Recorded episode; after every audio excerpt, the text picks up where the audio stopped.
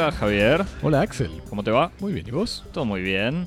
Bienvenidos a Cosmopodis, posibilitando la cultura del mundo de a dos temas por semana, en vivo desde el Estudio 1 en el sur de París, reunidos hoy para hablar del libro Futurability del filósofo italiano Francesco Bifo Berardi y de la ópera Los Troyanos de Héctor Berlioz, compositor francés, puesta en escena en este momento por el ruso Dmitry Cherniakov. Javier, Axel.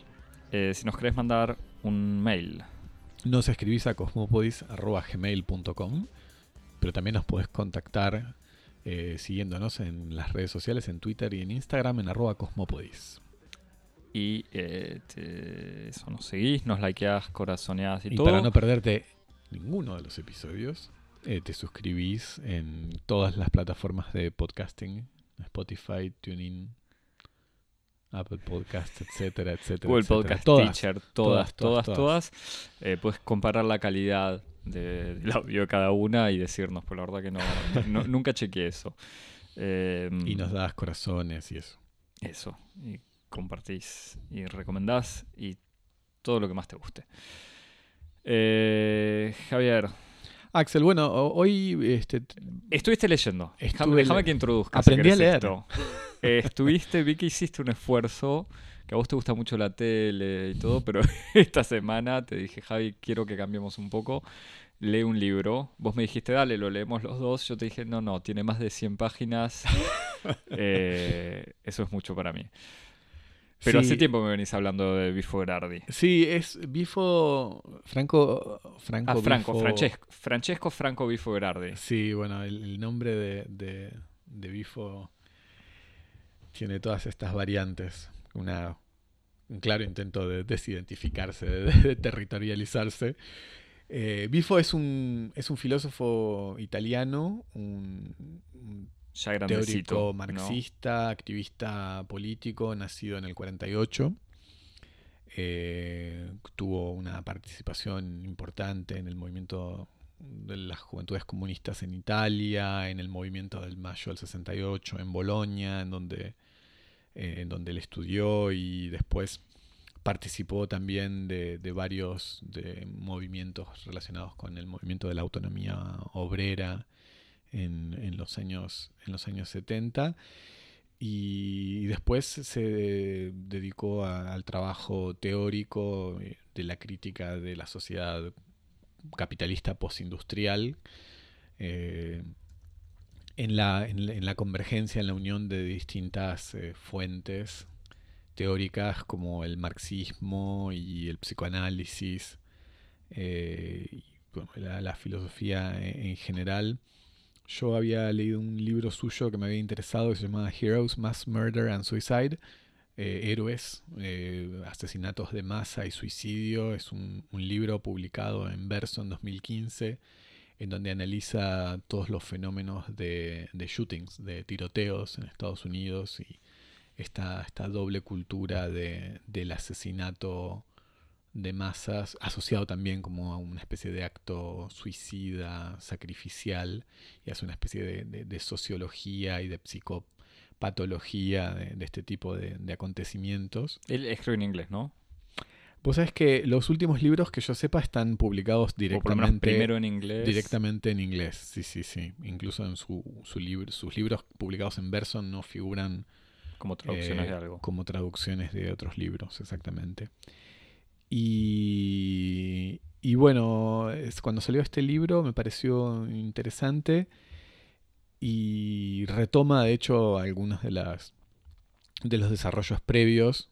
Eh, una de las de, las características que tiene es un digamos un, un desarrollo estilístico no necesariamente académico en el sentido de, de- de la organización de capítulos o de o de análisis así de la tradición filosófica es más un, un intelectual o un filósofo en la tradición un poco más, más libre, más contracultural, eh, que va alimentándose de distintos tipos de fuentes que puede ser desde la actualidad, la cultura, la cultura pop. Y me parece que también es un autor que E- Eso podría ser un eufemismo para chamullero, pero supongo que no querés decir eso. No, no, para nada. No, no, no.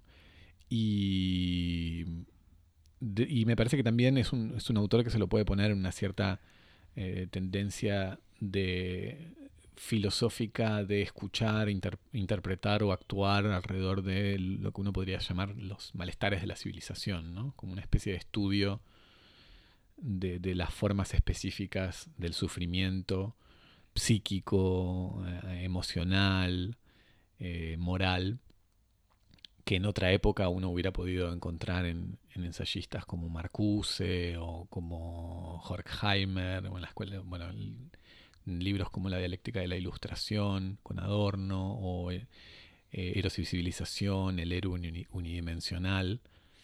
Sí, porque te iba a preguntar como me decías italiano marxista o movimiento operaísta, o sea, autonomista, etcétera, pensaba en Tony Negri. Imagino ya, te iba a preguntar cuál era las, no, para que hagas una lista de divergencias detalladas, pero imagino que ya en esta pista más cultural que sobre el trabajo hay una de las distancias o diferencias. Bueno, después no, no, conozco los detalles de, sus relaciones en la militancia política, exactamente, porque como, como, como vos sabés, estos, las experiencias políticas e intelectuales en los años 70 están muy este, imbricadas y, la relación con el activismo y, la, actividad intelectual crítica, ahí debe haber todo un montón de, relaciones que, no conozco en, su dimensión biográfica. Después sí discute la obra de Negri, este, que está incluso presente en este libro, en Futurability, él discute un poco rápidamente Imperio, ese libro que, fue tan, tan famoso en sus años con, Michael Hart. Este, así que de todos modos forma parte como de una misma constelación de preocupaciones. Eh, en ese sentido también es un filósofo italiano, si querés, en el sentido en el que se reivindica como un heredero y un prolongador de ciertas corrientes intelectuales y críticas de la filosofía francesa contemporánea.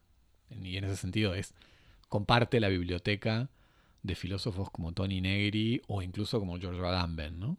que son, tienen una especie de, reapropiación muy interesante y muy fecunda para reducir muy rápidamente, por ejemplo, el pensamiento de Foucault y de Deleuze, que no tienen que no tienen nada que ver o que es una, como una especie de escuela muy original de la lectura de la filosofía francesa, que no tiene que ver incluso, por ejemplo, con la herencia que esos filósofos franceses tienen en Francia. Este, en donde, bueno, en, esta herencia italiana de la filosofía francesa, el, como la, la, la, vena política, de crítica política es muy, muy fuerte. Y como te decía, me hace pensar en estos filósofos, eh, analistas, intérpretes del malestar en la cultura, eh, que unen al mismo tiempo el análisis económico, el análisis sociológico, eh, con el análisis libidinal, el análisis, el análisis de la sexualidad, como, era un poco el, proyecto de, cierta escuela de Frankfurt, eh, y que me parece que también tiene algunos puntos de contacto con algunos ensayistas contemporáneos. Este, pienso, por ejemplo, en Byung-Chul Han, el filósofo surcoreano que está teniendo bastante circulación, sobre todo en el mundo, en el mundo hispano, que es autor de, una serie de ensayos eh, como La Sociedad del Cansancio o La Agonía del Eros. Son dos títulos que parecen incluso, salidos de, estas colecciones de la escuela de Frankfurt. malestar en la cultura muchas veces también como para que la presencia bueno la presencia del claro psicoanálisis exactamente que en el fondo es esta especie de, de prolongación del pensamiento de, del deseo y de la sexualidad en, su imbricación con el mundo político, económico y social. Así que me parece que el libro eh, Futurability, cuyo texto completo es eh, la edad de futurability o futurabilidad, la edad de la impotencia y el horizonte de posibilidad, participa un poco de, este, de este, tipo de, ensayos y de proyectos intelectuales, ¿no? de, tratar de ver cuáles son las interpretar síntomas, ¿no? ciertos malestares que hay que interpretar y poder desbloquear los mecanismos que resisten a nuevos modos de acción y en última instancia eh, de orientarnos hacia una vida más, más plena y más, feliz.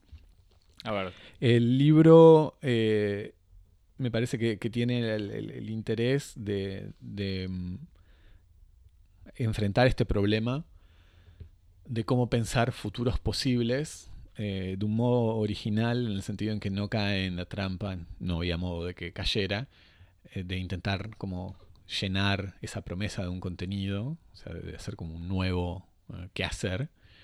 Y lo que intenta es hacer una especie de problematización de cuáles son las condiciones conceptuales, filosóficas, epistemológicas incluso, que posibilitan la apertura a ciertos eh, futuros posibles y que obturan, clausuran, cierran el camino a otros futuros posibles. Y para eso lo que hace es, forjar una terminología, como una especie de aparato lógico para pensar eh, la conceptualización del futuro. Y, estos conceptos básicos son tres. Es el concepto de posibilidad, de potencia y de poder. Son conceptos que además este, tienen una, resonancia muy, muy, clásica en el vocabulario filosófico, son casi conceptos derivados del vocabulario aristotélico. Eh, el, concepto de posibilidad es un concepto que es un concepto de contenido que tiene que ver con eh, un contenido inscripto en la constitución presente del mundo, que es decir, cuáles son las posibilidades que están inmanentes, que están inscriptas en un momento presente todos los caminos que están abiertos en un determinado momento en la historia. Estas posibilidades eh, no son infinitas, sino que son finitas, pero son siempre plurales. Entonces, una posibilidad siempre es un campo de bifurcaciones. O sea, en el presente siempre hay una serie de caminos que se abren y se pueden elegir unos u otros. La potencia o, sea, disculpa, lo, posible es todo lo que no es imposible. Claro, exactamente. Es como el campo de posibilidades dentro de un presente.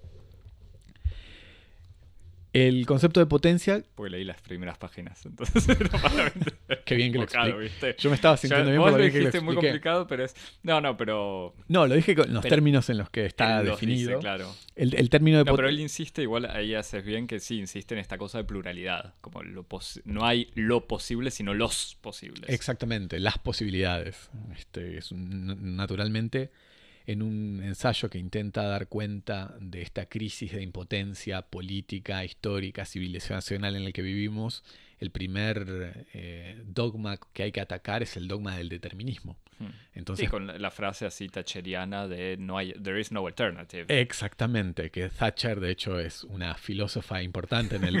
no, no, pero es una filósofa importante en el, en el desarrollo del libro. Eh, y precisamente el primer, este primer para, el que escucha ahí medio durmiéndose, está, Javier está siendo irónico, hablando de Margaret Thatcher. Sí, irónico y, hasta por ahí nomás. Eh, y... Disculpame, entonces decíamos, estabas diciendo lo posible o la, la, posibilidad como este concepto de contenido, la potencia como un concepto de energía, eh, que está definida como la energía subjetiva que permite actualizar estas posibilidades. Es decir, cuál es esta energía que permite transformar una posibilidad en el presente en una actualidad. Exactamente, que es como esa, esa, energía que actualiza posibilidades, que actualiza futuros posibles, y los transforma de posibilidad en realidad. Y, la que hace en el fondo que se cierren otras posibilidades. Exactamente. Bueno, ahí va un poco en, la dirección del tercer concepto, que es el concepto de poder, que es un concepto que él define como un concepto de forma y que es el conjunto de selecciones. Es un tipo Gestalt. veo, veo que hiciste la tarea. El pasante te, mandó el, libro y el resumen. Claro, vos pasaste muchas horas tomando notas. Yo cinco minutitos leí un resumen y ya está. Pero dale. y, este, Igual voy a llegar hasta acá, pues fue todo lo que leí. Este, este, este concepto que es poder como un concepto de forma, que es el conjunto de selecciones y de exclusiones que estructuran el presente bajo la forma de la prescripción. Es decir, es eh, una especie de, estructura que prescribe, que señala, que, normativiza ciertos caminos, ciertas aperturas, ciertos futuros posibles y no otros. O sea que, en cierto sentido, el poder, en el vocabulario de Berardi, es esa especie de, lógica, de estilo, que, que, influye en un cierto, una cierta consecución de momentos. ¿sí? En ese sentido es como, por eso tiene la idea de que el poder es una forma, es un estilo, es un modo de organización que empuja, que, produce una coerción para obtener ciertos resultados coherentes con su propio desarrollo. Hmm. Y en ese sentido, el poder. Como que el poder. me dirás si, estoy en, lo correcto, más o menos en la idea. O sea, la diferencia con la potencia es que la potencia sería como el momento para actualizar algo y el poder es todo lo que viene detrás como inevitable. Claro, y el poder es como el proyecto, es el programa. Y, la, potencia es la energía disponible para poder actualizar posibilidades dentro de ese programa, dentro de ese proyecto.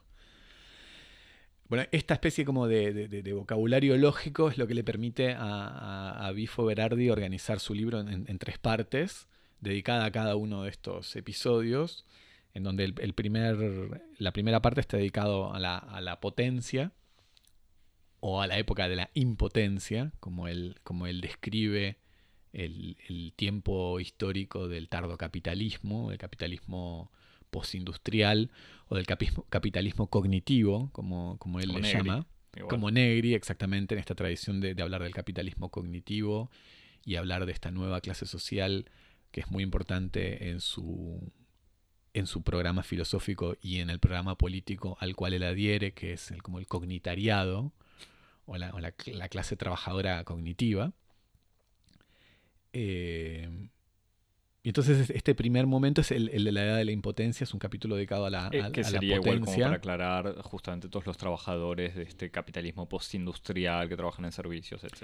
Exacto, son todos los trabajadores a escala global eh, que trabajan en los sectores de servicio o de producción de semiocapitalistas, es decir, comunicación, eh, intermediación, gestión de procesos, eh, producción de algoritmos, producción de software, producción, producción de, discurso, producción de publicidad, todo, todo lo que no, tiene que ver con un trabajo manual, eh, sino que tiene que ver con la utilización de las facultades lingüísticas, en el fondo, para eh, la producción de riqueza y de plusvalía. Y que por lo tanto la alienación no recae sobre ellos, de, sobre su cuerpo o su fuerza de trabajo, sino sobre sus capacidades eh, espirituales, digamos, sobre su fuerza espiritual y su dominio del, lenguaje. Sí, y no, o sea, no es una venta de fuerza de trabajo específica, horaria, como sería el capitalismo del siglo XIX, sino una especie de venta de su persona. Claro. O sea, uno pone en venta no una fuerza momentánea, sino todo su ser y su intelecto. Exactamente, su intelecto con, todo lo que ello implica, en el sentido en el que el trabajo eh, termina siendo además un dispositivo de subjetivación, porque es el mundo del trabajo que se sirve de este intelecto que al mismo tiempo le da forma al intelecto. Así que bueno, tenemos esta primera parte sobre, sobre la era de la impotencia, una segunda parte que, es tal vez la, la parte en mi opinión, menos interesante, que es el, mm, el capítulo sobre el poder, eh, en donde hace una especie de, crítica genealógica eh, de la hegemonía neoliberal de los últimos eh, sí, 30 o 40 años, ya sea de la, de la transformación del capitalismo a partir de la crisis del petróleo y de la liberalización de la finanza y luego la, instauración de regímenes políticos y de gobernancia neoliberal en las principales eh, sociedades capitalistas europeas y en especial en Inglaterra y por eso Thatcher después tiene un pequeño apartado importante.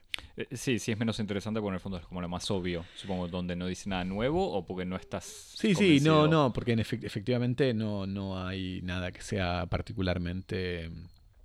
Eh, particularmente revelador, nada que no hayamos en el fondo intuido aprendido en, en, otros análisis históricos, económicos y políticos, es lo menos eh, esclarecedor. Eh, y después una última parte. Pero no porque sea falso. No, no es porque sea falso, no, no, no. Dije menos interesante, ¿no? No, no, claro, bueno, pero hay maneras. Hay, puede ser, puedes decir algo que, que, algo no te parece interesante cuando algo no te gusta también, Javi, te conozco. no, no, no, no es eso. Y después una, una última parte bastante interesante que es eh, una serie de, textos bastante cortos, que es la parte dedicada a posibilidades, en donde hace como una especie de... Eh, se anticipa a lo que él considera que son los verdaderos campos de batalla, eh, las verdaderas luchas en las que se puede abrir un camino hacia la emancipación en el contexto del, de este semiocapitalismo. ¿no? Estas posibilidades inmanentes en el presente eh, que están disponibles y sobre las cuales es posible avanzar para un proyecto emancipatorio. Eh, la primera parte es especialmente interesante, para, poner un poco en, contexto cómo es el,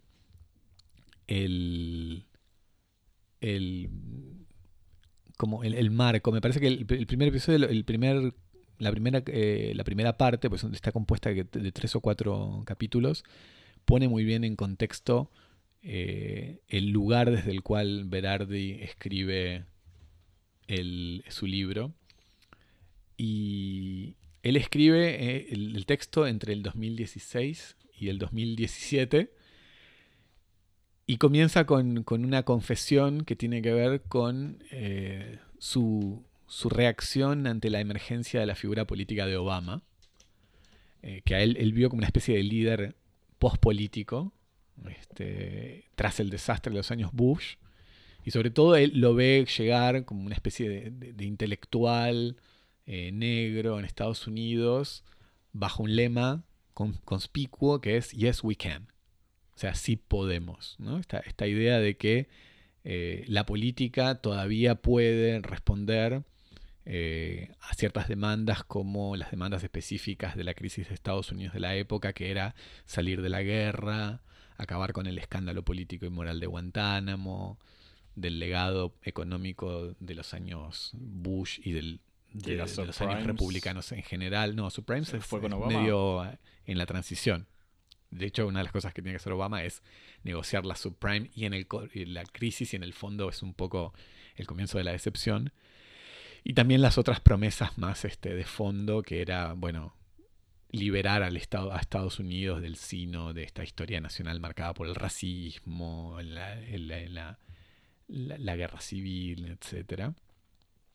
Y sin embargo, entonces eh, Bifo dice, bueno, al final de los años Obama la guerra continúa, Guantánamo sigue abierto, la cultura de las armas sigue intacta, con consecuencias visibles como erupciones de, violencia homicida, es el tema al cual él le había dedicado este libro, Heroes, que es un libro que también habla mucho de la crisis de la masculinidad blanca, siendo que la mayoría de los, de los este, perpetradores de homicidios de masa son hombres blancos, heterosexuales, este, al margen de, las comunidades eh, de vida, eh, de, sus respectivos lugares de pertenencia o de nacimiento. pequeño paréntesis, supongo que decís de la crisis de la masculinidad blanca no como algo como muchos otros pensadores reaccionarios actuales, no como, no como algo que haya que restaurar, supongo. No, no, no, para nada, no, no, como un síntoma de, muy específico. No, no, Yo por las dudas, y cuando desconfía de Obama también no es, porque es racismo. Yo para, para que quede claro. Está bien, Axel, vos, vos sos mi garante. Uno nunca sabe, Javi. Este, la polución y la crisis este, ambiental sigue en aumento, tanto como sigue en aumento la demanda y el consumo energético, porque además dice eso, como bueno, incluso aunque se hacen esfuerzos por resolver el problema del clima, no hay ningún tipo de respuesta ante el problema económico de fondo, que es por qué las, las sociedades tienen que vivir en un permanente ciclo de sobreconsumo, este, tanto de mercancías como de energía, y la intolerancia y la tendencia al odio racista son cada vez más visibles, ya sea este, en, la, expresión de este inconsciente norteamericano racista, en el odio a, la figura del presidente negro, como en la legitimación de la, brutalidad policial contra la juventud afroamericana. Sea que todo este contexto lo que marca es esta especie como de decepción de Obama que anticipa la, aparición de Trump, por otra parte, estamos en esta, en esta bisagra de, la democracia norteamericana, en donde Bifo escribe y señala que la era de la esperanza está terminada, Y que en este contexto Obama es como una especie de héroe trágico, que está arrastrado por las fuerzas de las humillaciones a un estadio final que es el estadio de la desesperanza radical. ¿no? Lo, lo, lo, describe y lo caracteriza como esta especie de figura que va como un poco arrastrando los pies este, ante la, la, impotencia total, ocupando esa magistratura que se supone es la magistratura de mayor concentración de poder del país más poderoso del mundo. ¿no? Y entonces dice, con este fracaso asistimos no solamente al fracaso de Obama, sino al, ocaso final de la democracia y de la muerte de la esperanza política. Y entonces ahí, en ese momento, se produce como un cambio de secuencia que él identifica como el pasaje de la era Thatcher a la era Trump. Eh, y que, que, es un nuevo episodio de la historia occidental que está caracterizado por la emergencia de un, de un frente antiglobal, so-called populist, él le dice como llamado populista, sí, sí, pero que él, que él decide justamente separar esta, esta categoría, llamándolo un, un, un frente antiglobal que emerge en el mundo occidental en un contexto demográfico y espacial eh, identificado como el declive de la raza blanca, que es una categoría que él mismo eh, señala que está tan desprovista de sentido científico como saturada de poder mitológico y político, en un declive eh, de esta raza blanca en el cual convergen tanto los últimos ecos de, del legado colonial, eh, ya sea en, Europa por el, por el, imperialismo, como en, en, Estados Unidos por su pasado esclavista, pero que también converge la derrota social de la clase obrera en el mundo occidental. ¿no? Es ese fenómeno en donde él ve esta, esta convergencia que va a producir el fenómeno Trump y que produce una suerte de nuevo contexto de post-tratado de Versalles a escala global, cuya emergencia no es sino el resultado de estos 30 años de gobernanza, de gobernanza neoliberal, y que reconfigura un nuevo orden mundial con dos antagonismos, en donde él un poco está presentando cuáles son como las bifurcaciones eh, hacia las cuales se orienta el poder actualmente hacia el futuro, eh, con un antagonismo con dos fuerzas, que es por un lado la resistencia agónica del, glo del globalismo capitalista, como lo último que queda de la promesa global neoliberal, y por otra parte, la emergencia de lo que él llama un nacionalsocialismo antiglobal planetario, que él propone llamar Putin-Trampismo. Así como bien, este... Sí, sí, sí, veo, este es para... Bien optimista. Exactamente. Y entonces claro. dice, pero bueno, esto no es una, una coyuntura, una coyuntura eh, que va después, que, puede volver, esto no es un ciclo en donde hay valles y, picos, esto es un cambio estructural. Y el cambio más estructural es eh, el cambio de la muerte definitiva de la democracia. Él insiste esto, la democracia está muerta y es un cambio irreversible. Y él dice, el caso, el caso como paradigmático de la muerte de la democracia es el fracaso del gobierno de Siriza en Grecia en 2015, cuando en pleno contexto de la crisis de la deuda griega, se llama elecciones, la gente vota Siriza, presión de la Unión Europea, presión de la Unión Europea se, vota, se llama elecciones y el pueblo vota Siriza, que es llevado al poder democráticamente con una plataforma anti-austeridad y que luego en la negociación con los organismos financieros internacionales el gobierno se doblega y cambia de dirección. Y entonces Bifo dice o que sea, termina aceptando las imposiciones. Termina aceptando, exacto, y organizando una política de austeridad, de ajuste, etc. Dice, este es el episodio clave en esta muerte de la democracia, porque precisamente en el lugar de emergencia de la democracia, hace 25 siglos, este, se sustituye este sistema de gobierno por un sistema que él llama de automatismo tecnofinanciero. ¿no? Esto es toda una terminología que él va, va a empezar a, a, utilizar de un modo bastante, bastante preciso.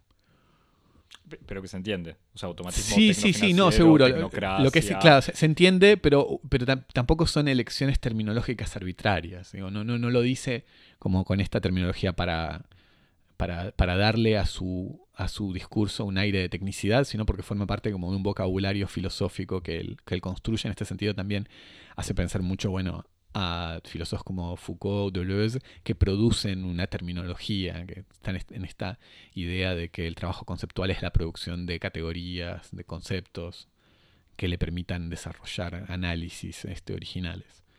Y entonces él dice que este ocaso de, de, la, de la democracia está revestido de circunstancias históricas particularmente desalentadoras, que son los que le permiten afirmar eh, que, la, que esta desaparición de la democracia es definitiva. ¿no?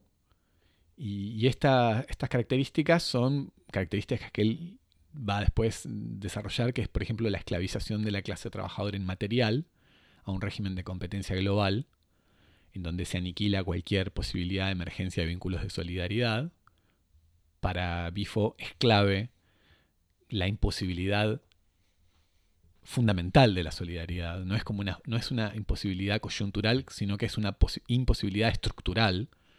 Eh, lo que él llama la miseria moral y psicológica, eh, cito, de una generación de niños cuya adquisición del lenguaje fue garantizada por instancias electrónicas.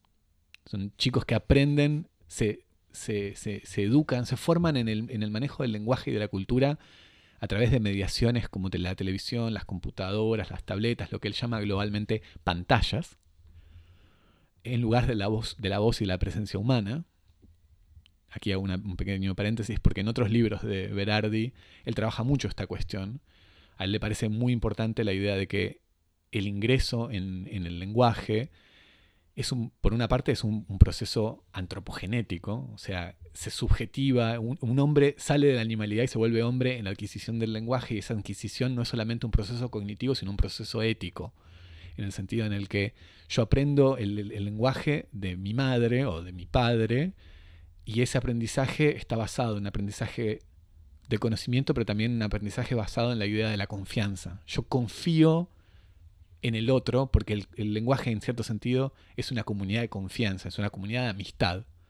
Y entonces la presencia física del otro tiene un rol central que no puede ser sustituido por una máquina automática. Entonces esto no es simplemente como una especie de, pequeño rasgo de luditismo o de resistencia a la tecnología, sino que para él tiene un rol central en el modo en que se construye la subjetividad humana. La ausencia del otro en la adquisición del lenguaje no es un accidente, es, es, es una circunstancia que tiene efectos absolutamente decisivos.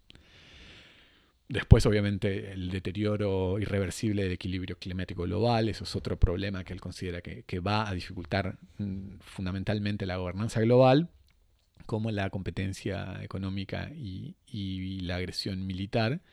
Y dice que en, este, en esta especie de, de tormenta perfecta, la constitución psicocognitiva de los neohumanos,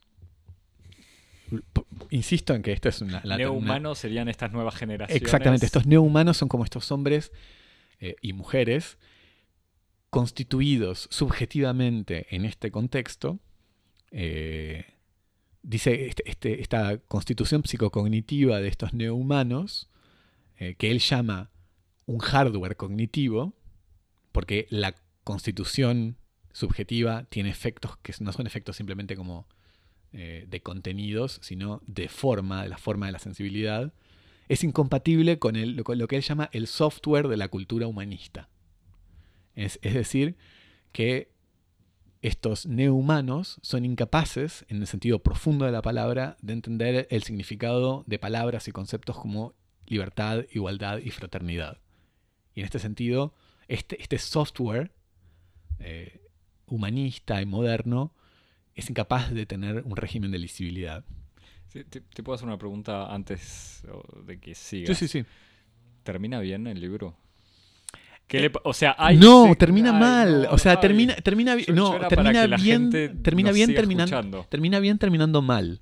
Bueno, pero termina bien. Puedes mentir ahora y decir que hay posibilidades, que justamente parte de la idea del libro. Hay un programa. Hay, bien, listo. A mí me, lo que me preocupa, lo adelanto simplemente, lo que me preocupa es que de un libro como de 200 o 300 páginas el programa son cinco páginas al no importa, No importa, seguí explicándome entonces. Yo me quedo tranquilo porque yo me estaba empezando a preocupar, estaba mirando alrededor mío en el estudio donde estaba la botella de whisky de, de, emergencia para empezar a tomar y, ni hablar de, pensar que en la segunda parte, si, terminamos hablando de ópera, es como, ¿para qué? Pero dale, te quiero escuchar igual. Y entonces dice, bueno, e, en este contexto, ¿no? En donde la, libertad, la fraternidad este, desaparecieron, en donde perdido el sentido de la libertad y de la voluntad política, se disuelve la democracia, la disolución de la democracia es una consecuencia lógica inevitable, porque la democracia requiere de libertad y voluntad política para tener sentido. Sí, o por lo menos de, la idea. O sea, del, concepto, como seres humanos que crean en eso. Exactamente, claro. El concepto de democracia requiere de, de, esos otros dos conceptos como una condición previa. Nos quedamos entonces en una especie como de era total de la impotencia, dice dice Berardi, en donde no se puede hacer nada, en donde los, sujetos, los neohumanos, están entregados a la repetición del poder manejado por el autómata, por esta especie de tecno, eh, tecnopoder financiero. Y dice, ¿cuáles son las formas que toman los sueños de la razón en esta era de la impotencia? ¿Cómo, se, cómo, cómo nos imaginamos este futuro que es inimaginable? Y entonces, lo que él hace, que, hace que es muy interesante, dice, bueno, basta dirigirse al teatro del inconsciente capitalista, que obviamente él sitúa en dónde? En Hollywood. Este, que es donde en estos años, sobre todo, que son. Él escribe esto creo en el 2016, es un momento en el cual la distopía es el género estelar. ¿No? Como Eso fue más 2012, pero sí, ponele que le quedó. claro, le quedaron como los últimos capítulos de Hunger Games, que es una, ah, serie al que él le dedica después bastantes páginas. Y que el género, la distopía es como este género productor de éxitos rotundos, además. Eh, es decir, productor de riqueza. Distopía juvenil. Bueno, precisamente, de éxitos rotundos que, que ocupan tanto el espacio de la industria cultural en las pantallas como en el mundo editorial. O sea, no es solamente un fenómeno de un medio, sino que es un fenómeno transmedial. Y que tiene una atracción, como vos decías, particularmente eficaz en el segmento de la juventud y de la adolescencia. Esto no es para nada arbitrario y que son géneros proveedores de escenarios futuristas que están totalmente saturados de violencia y de depresión. Este, esto es una preocupación de Bifo que, entre paréntesis, yo esto te lo decía en alguna conversación que habíamos tenido en otras ocasiones, en la amistad que tenemos al costado del pod. Cuando me hablabas de tu fanatismo por Hunger Games. No, eso, eso era otra, otra conversación, pero que Bifo eh, tiene esta pinta como de, de soixante que tuvo una vida muy buena, como de mucha esperanza, de mucho activismo, de mucha experimentación, de mucho sexo feliz, y que ve a los jóvenes de hoy y les dice como, Dios, qué vida horrible que tienen ustedes, cómo los compadezco. Como que casi que la forma más típica de su, de, su, de su angustia es la compasión por los jóvenes de hoy. entonces dice, bueno, de este, de este mundo, que es un mundo de, este mundo de las distopías, es un mundo de violencia y de, y de y de depresión, en donde los relatos presentan mundos arrasados por la pobreza y la injusticia, donde los protagonistas son jóvenes, pero además de ser jóvenes son jóvenes vulnerables, ya sea por condición económica, por, su situación en las jerarquías sociales, por, por, particularidades de la constitución física o psíquica, eh, que están sometidos a regímenes de poderes centrales despóticos, implacables, que acaparan la riqueza y el ejercicio militar de la violencia en un contexto que es un contexto de incesante lucha contra la amenaza de la guerra civil. Esta es como la matriz de todas estas historias, ¿no? que se van declinando como en distintos colores. Hunger Games, para aclarar, porque nuestro, nuestros oyentes supercultos no, no fueron a ver estas películas que yo sí fui a ver porque vos me llevaste, Javier. No, quiero, que quede claro. ¿Viste? ¿Para, qué, ¿Para, qué? para poder hacer estos claro, análisis para poder entender a Bifo. Eh, ¿Qué es eso? Que es una, una especie de sociedad eh, ultra autoritaria post-apocalíptica, en donde hay un grupo de ricos y un montón de distritos pobres, y todos los años, creo, no sé cada cuánto, se hacen estos juegos del hambre en donde cada distrito, que está nada más una especie de división del trabajo entre distritos, me parece, manda a sus. A, elige a un joven medio por sorteo para que pelee a muerte con los otros jóvenes. Exacto. En algo así como literalmente el circo romano pero que tiene una reactualización de, los gladiadores. Claro, pero que tiene además como una especie de uso de amenaza permanente sobre los distritos. Sobre pretexto de que es una función como ritual sacrificial para mantener, celebrar la paz entre los distritos. Claro. Y entonces, en, este punto, Bifo se, encarga de describir una mutación de la función de la ficción como dispositivo cognitivo, ¿no? Dice, si, si bien generalmente la, ficción, por lo menos en cierto régimen moderno, tuvo como una, función de figuración, ¿no? como de representación alegórica de la realidad que abre a una experiencia esclarecedora del mundo al lector, al espectador y a los dilemas morales, y políticos que su propia experiencia del mundo le suscita.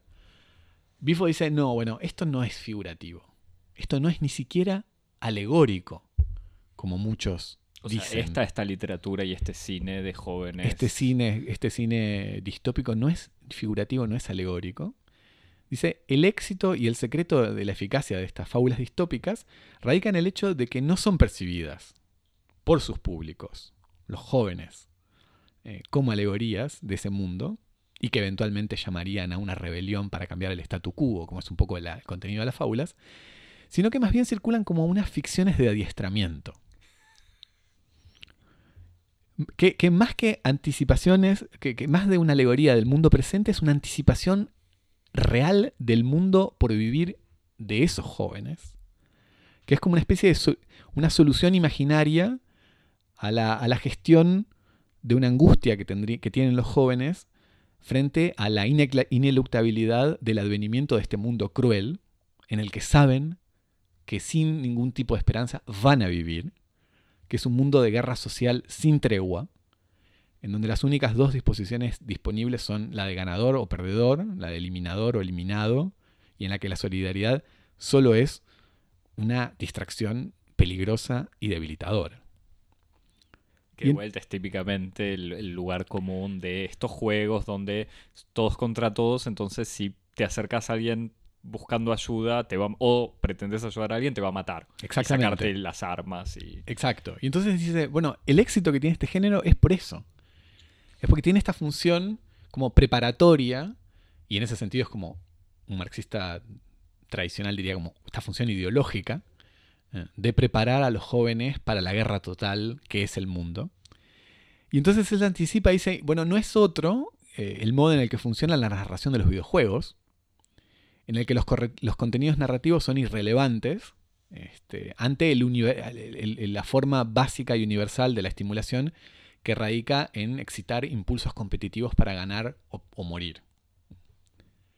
Y entonces dice que los productos de la industria cultural y los, videojuegos en este sentido no son simples formas de entretenimiento escapista o de formas culturales como podía ser la literatura popular en otra época, que no son simples formas de cultura escapista, sino que son por sobre todas las cosas máquinas de subjetivación, como dispositivos o laboratorios antropogenéticos de neohumanos. Claro, no es algo que te distrae, no es algo que te, que te hace pensar en otra cosa, sino es algo que te... Que te entrena, Claro. casi, que te prepara para el mundo que está por venir, que te, no, es, que- no es algo que te esconde la realidad, es algo que te, que te te- da a ver la realidad que te propone. Exactamente, exactamente. Y esto lo que muestra que Bifo está como muy atento, no solamente a la, industria cultural de masas, a la cultura del blockbuster, esto también está incluido, por ejemplo, en, los análisis de Heroes, a propósito de, ciertas especificidades de algunos tiroteos, como por ejemplo el tiroteo que hubo en la premiere de Batman, este, en donde justamente la cuestión de la violencia urbana tiene un rol importante, etcétera. Sino que Bifo también está atento, por ejemplo, a otras formas de cultura, como son los videojuegos, que para él son un dispositivo privilegiado para interrogar como estas nuevas formas, formas de antropogénesis, estas nuevas formas, mecanismos de subjetivación. Y entonces dice que para él eh, existe como una especie de, relación bastante directa entre eh, el videojuego y el, adiestramiento en las pantallas a la ética del predador y de la presa. Que ha- hay como un rol muy, muy central del videojuego en esta especie como de, de- de- de- de subjetivación en, esa, en, esa, en esos dos roles. Pero que además hay otras lecciones que vienen en, en la subjetivación por los videojuegos que tienen mucho que ver con la era de la impotencia. La primera es la fatalidad de la derrota. Muy interesante también. Que además son, son cosas interesantes en el sentido en que son específicas, son formas específicas del videojuego.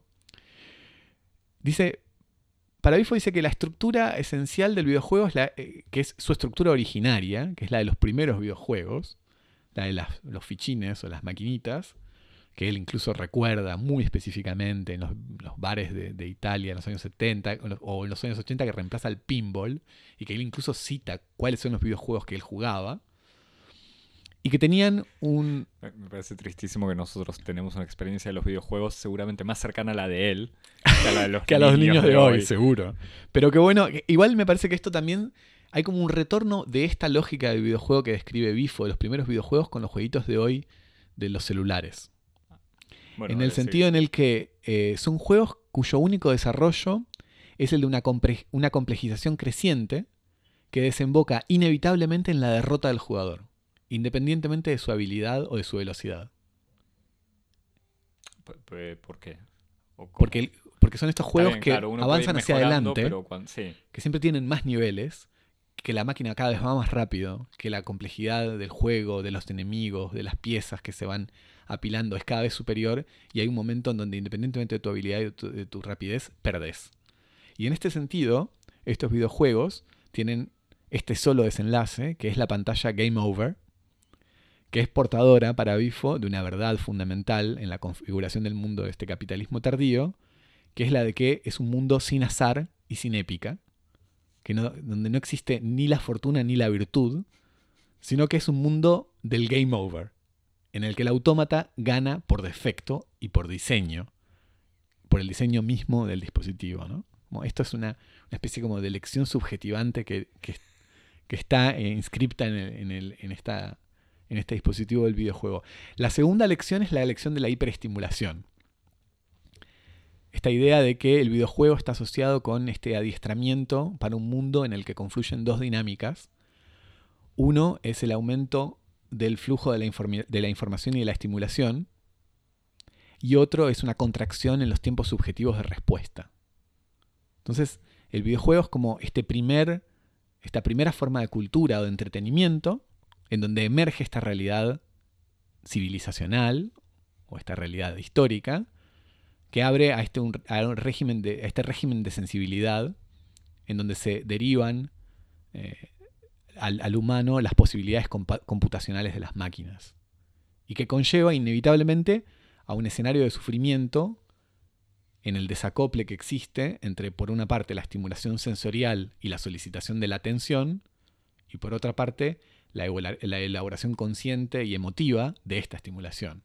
Entonces, se desacoplan estos, estos dos como mecanismos de solicitar la subjetividad y que produce una forma muy específica de angustia, que es como la- el, el mal, si, si querés, el mal de la subjetividad contemporánea, que es la sensación de la pérdida de la experiencia, como de la pérdida de la apropiación del propio tiempo vivido. Claro, hay, hay todo, pero no puedo hacer nada. O sea, No. no, puedo acceder verdaderamente a nada. Exacto. Tengo acceso técnicamente Tengo a todo. acceso a, to- exacto, tengo acceso a toda Internet. la cultura, internet, eh, posibilidades de, de- de ver, de ver el pasado, de ver distintas formas de cultura. Tengo acceso a todo y todo se me escapa y no puedo hacerlo y no tengo tiempo. Pero lo que dice es que este, en este escenario y, y imposible, siempre en la mejor calidad posible, además. Es como uno nunca tuvo acceso a, ni a Exacto. tantos libros, ni a tantas... Lo cual suscita además una, especie de efecto de culpa, ¿no? Porque es como en este momento de tanta abundancia y de tanta posibilidad, yo nunca puedo apropiarme de este tiempo de vida que es mi único tiempo. Y en este, es en este escenario como de, de imposibilidad de la experiencia eh, que el autor identifica la causa de malestares sexuales contemporáneos. Y acá es como que Es el Marcuse que vuelve. acá es el Marcuse, acá es como todo este, esta especie como de vocabulario de la impotencia, porque estos malestares sexuales están como justamente identificados por una parte como la impotencia y por otra parte como la frigidez. Pero que es una frigidez que él no la entiende como un comportamiento sexual anorga- anorgásmico, sino como una forma de anestesia generalizada, como una especie de incapacidad de sentir. Y otra que vez. va más allá de lo sexual. Exacto. Claro. Otra vez, como vos decís, vuelve Marcuse, pero uno podría decir también vuelve Freud. Y entonces dice, del mismo modo que, que- existe esta especie de aceleración creciente en la, en la interfaz del videojuego y que ejecuta eh, la derrota del jugador que estaba inscripta en su diseño, e- en esa, en ese increyendo de estimulación, el jugador siempre pierde. Eh, o del mismo modo que también existe una aceleración de un flujo de la información que tiene como consecuencia inevitable los desórdenes cognitivos de la atención, otro mal del siglo. En la vida libidinal, la proliferación de los estímulos que vienen de todas direcciones conducen forzosamente y por diseño a la frustración de toda vida sexual plena. Acá pienso incluso en, en- en- en debates que están muy en circulación en los años 60, ¿no? como de que la lucha contra la alienación y la lucha contra el capitalismo es también la lucha de la liberación sexual. No sé si te acordás, en nuestro texto evangélico, que es la chinoise. Por supuesto. Uno, uno de los debates. Con Francis Janson le dice que hay que prohibir los exámenes que generan frustración sexual. Exactamente. Este, pero bueno, vemos esta problemática, es una problemática este, muy, muy central en este tipo como de, pensamiento.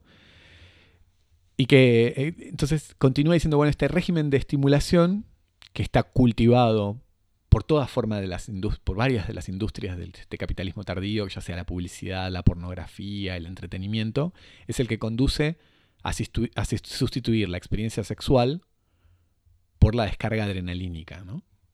y destruyendo el encadenamiento que lleva del estímulo al deseo, del deseo al contacto intencional, contacto del otro, y del contacto intencional al placer cuando están rotos estos encadenamientos que solo se pueden hacer con los tiempos de respuesta que tiene un sujeto humano, entonces no existe la posibilidad de una, de una sexualidad activa, plena e intencional. Y entonces dice, queda así la, la sexualidad reducida a un fenómeno mecánico, concebido bajo esta modalidad de mecanismo de estímulo-respuesta y que separa al sujeto humano de la sexualidad como experiencia intersubjetiva.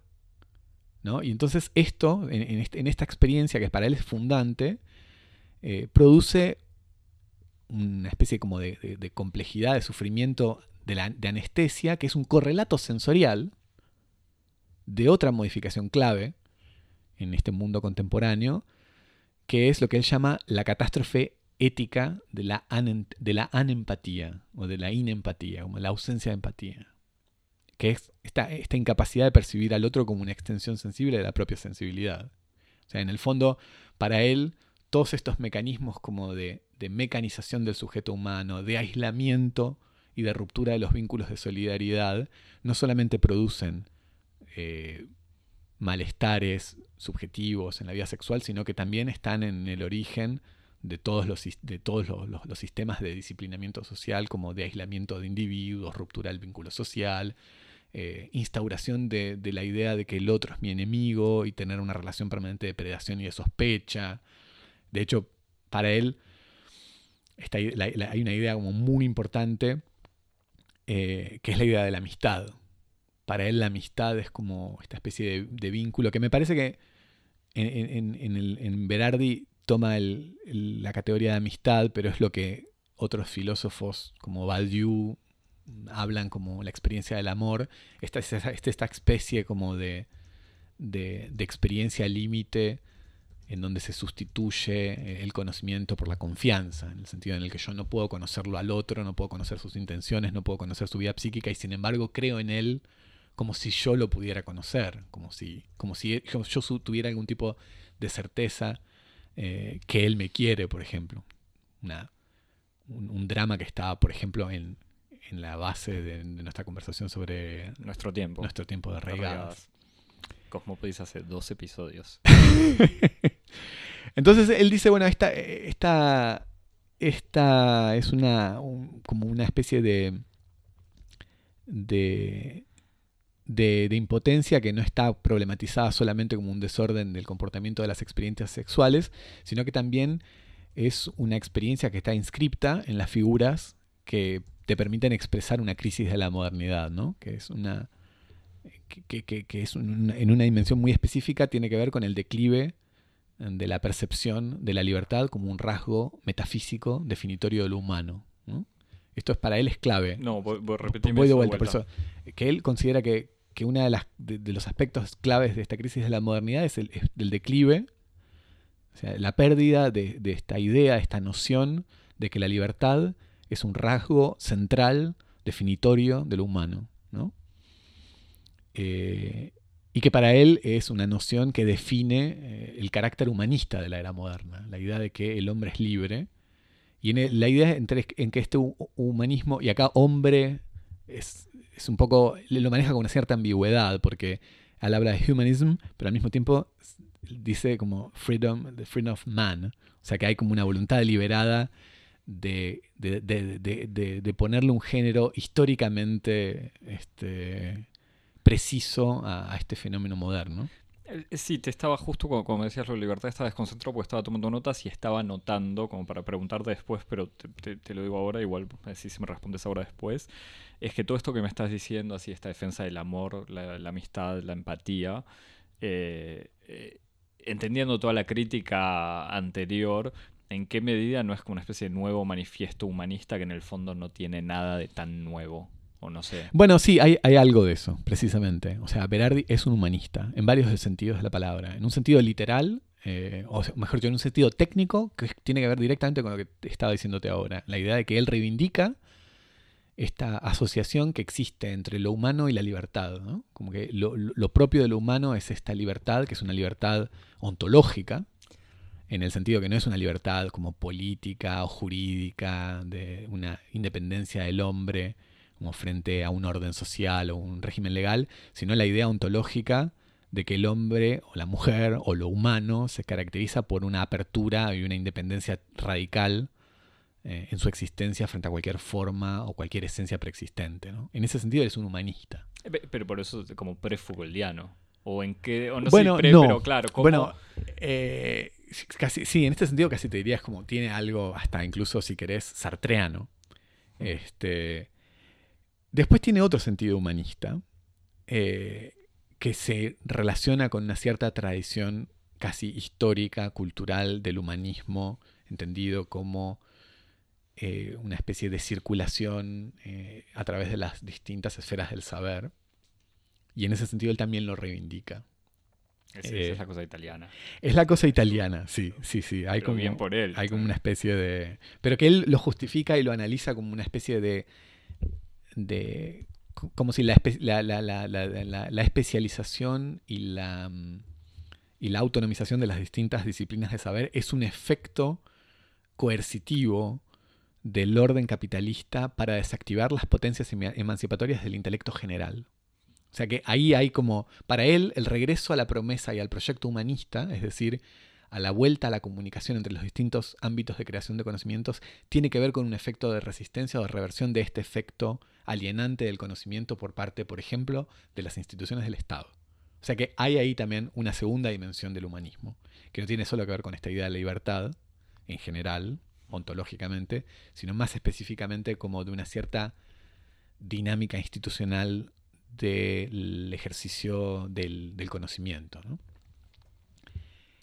Este, así que bueno, él, dice, bueno, está esta especie como de, impulso ontológico, de, libertad ontológica que tiene que ver con el proyecto humanista, eh, que es, ese, es el, impulso emancipatorio que emancipó a la historia humana de la presencia de Dios, por ejemplo.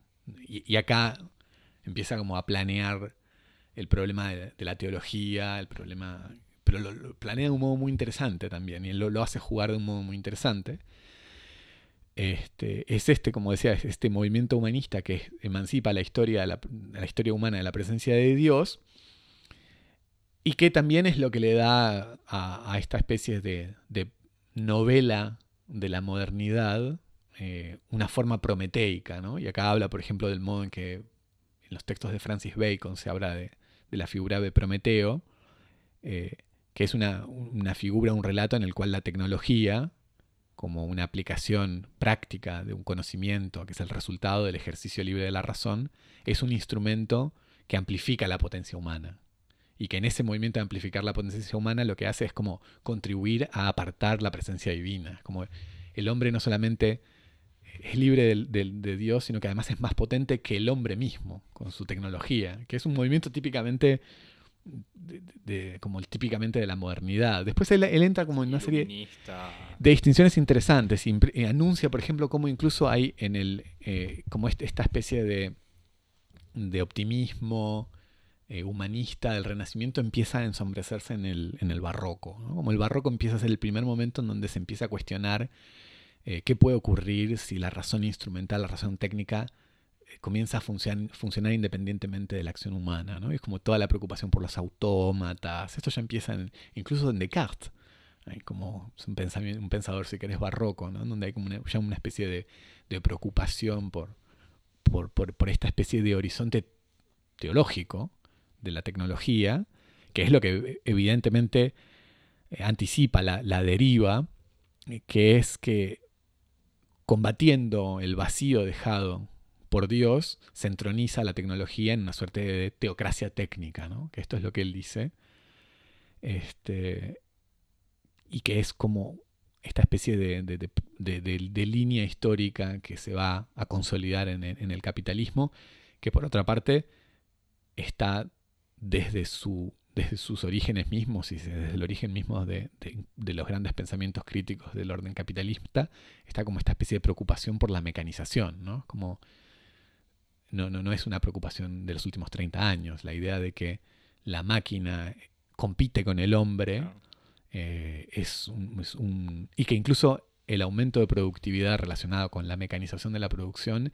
lejos de liberar al hombre del trabajo, lo empobrece. Lo empobrece y lo somete incluso a una mayor explotación, que es un efecto paradójico de la tecnología, ¿no?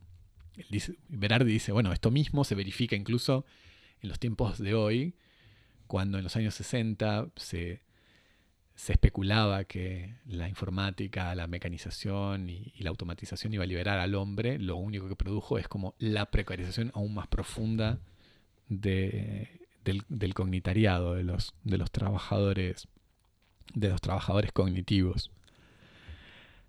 Después, bueno, si querés. no, no, contame todo, Javi. Después este, tiene un, pasaje muy, muy, muy interesante, como para completar esta especie de, para completar esta especie de, paisaje que él hace de la era de la impotencia y de la pérdida de la esperanza, él dice, bueno, para, para oponer esta especie de figura de la humillación y de, la impotencia que es Obama, él le, antepone otra figura, que es un, acontecimiento eh, totalmente inesperado en, la historia del capitalismo tardío, que tiene que ver con la aparición del Papa Francisco.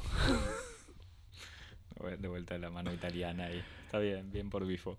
Que, él lo ve como una especie de, acontecimiento, de cosa inesperada, ¿no? y otra vez, como, como eh, el poder que opera sobre las posibilidades del presente muchas veces este, deja, abre salidas que no estaban previstas y que aún así dan resultados interesantes.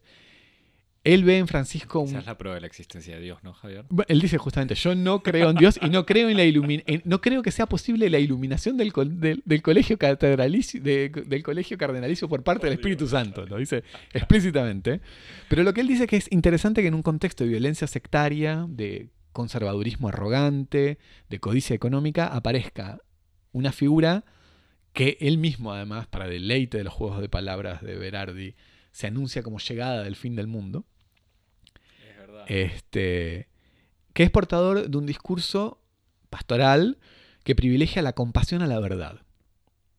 Para él este es un punto, como un punto central, que para él es, es este, importantísimo, no, no entra deliberadamente en las implicaciones teológicas, pero él lo que le interesa es como las consecuencias filosóficas del posicionamiento de esta figura que en vez, este, que, se concentra en un punto clave de la doctrina cristiana, que es el hecho de que sin fe no hay esperanza posible.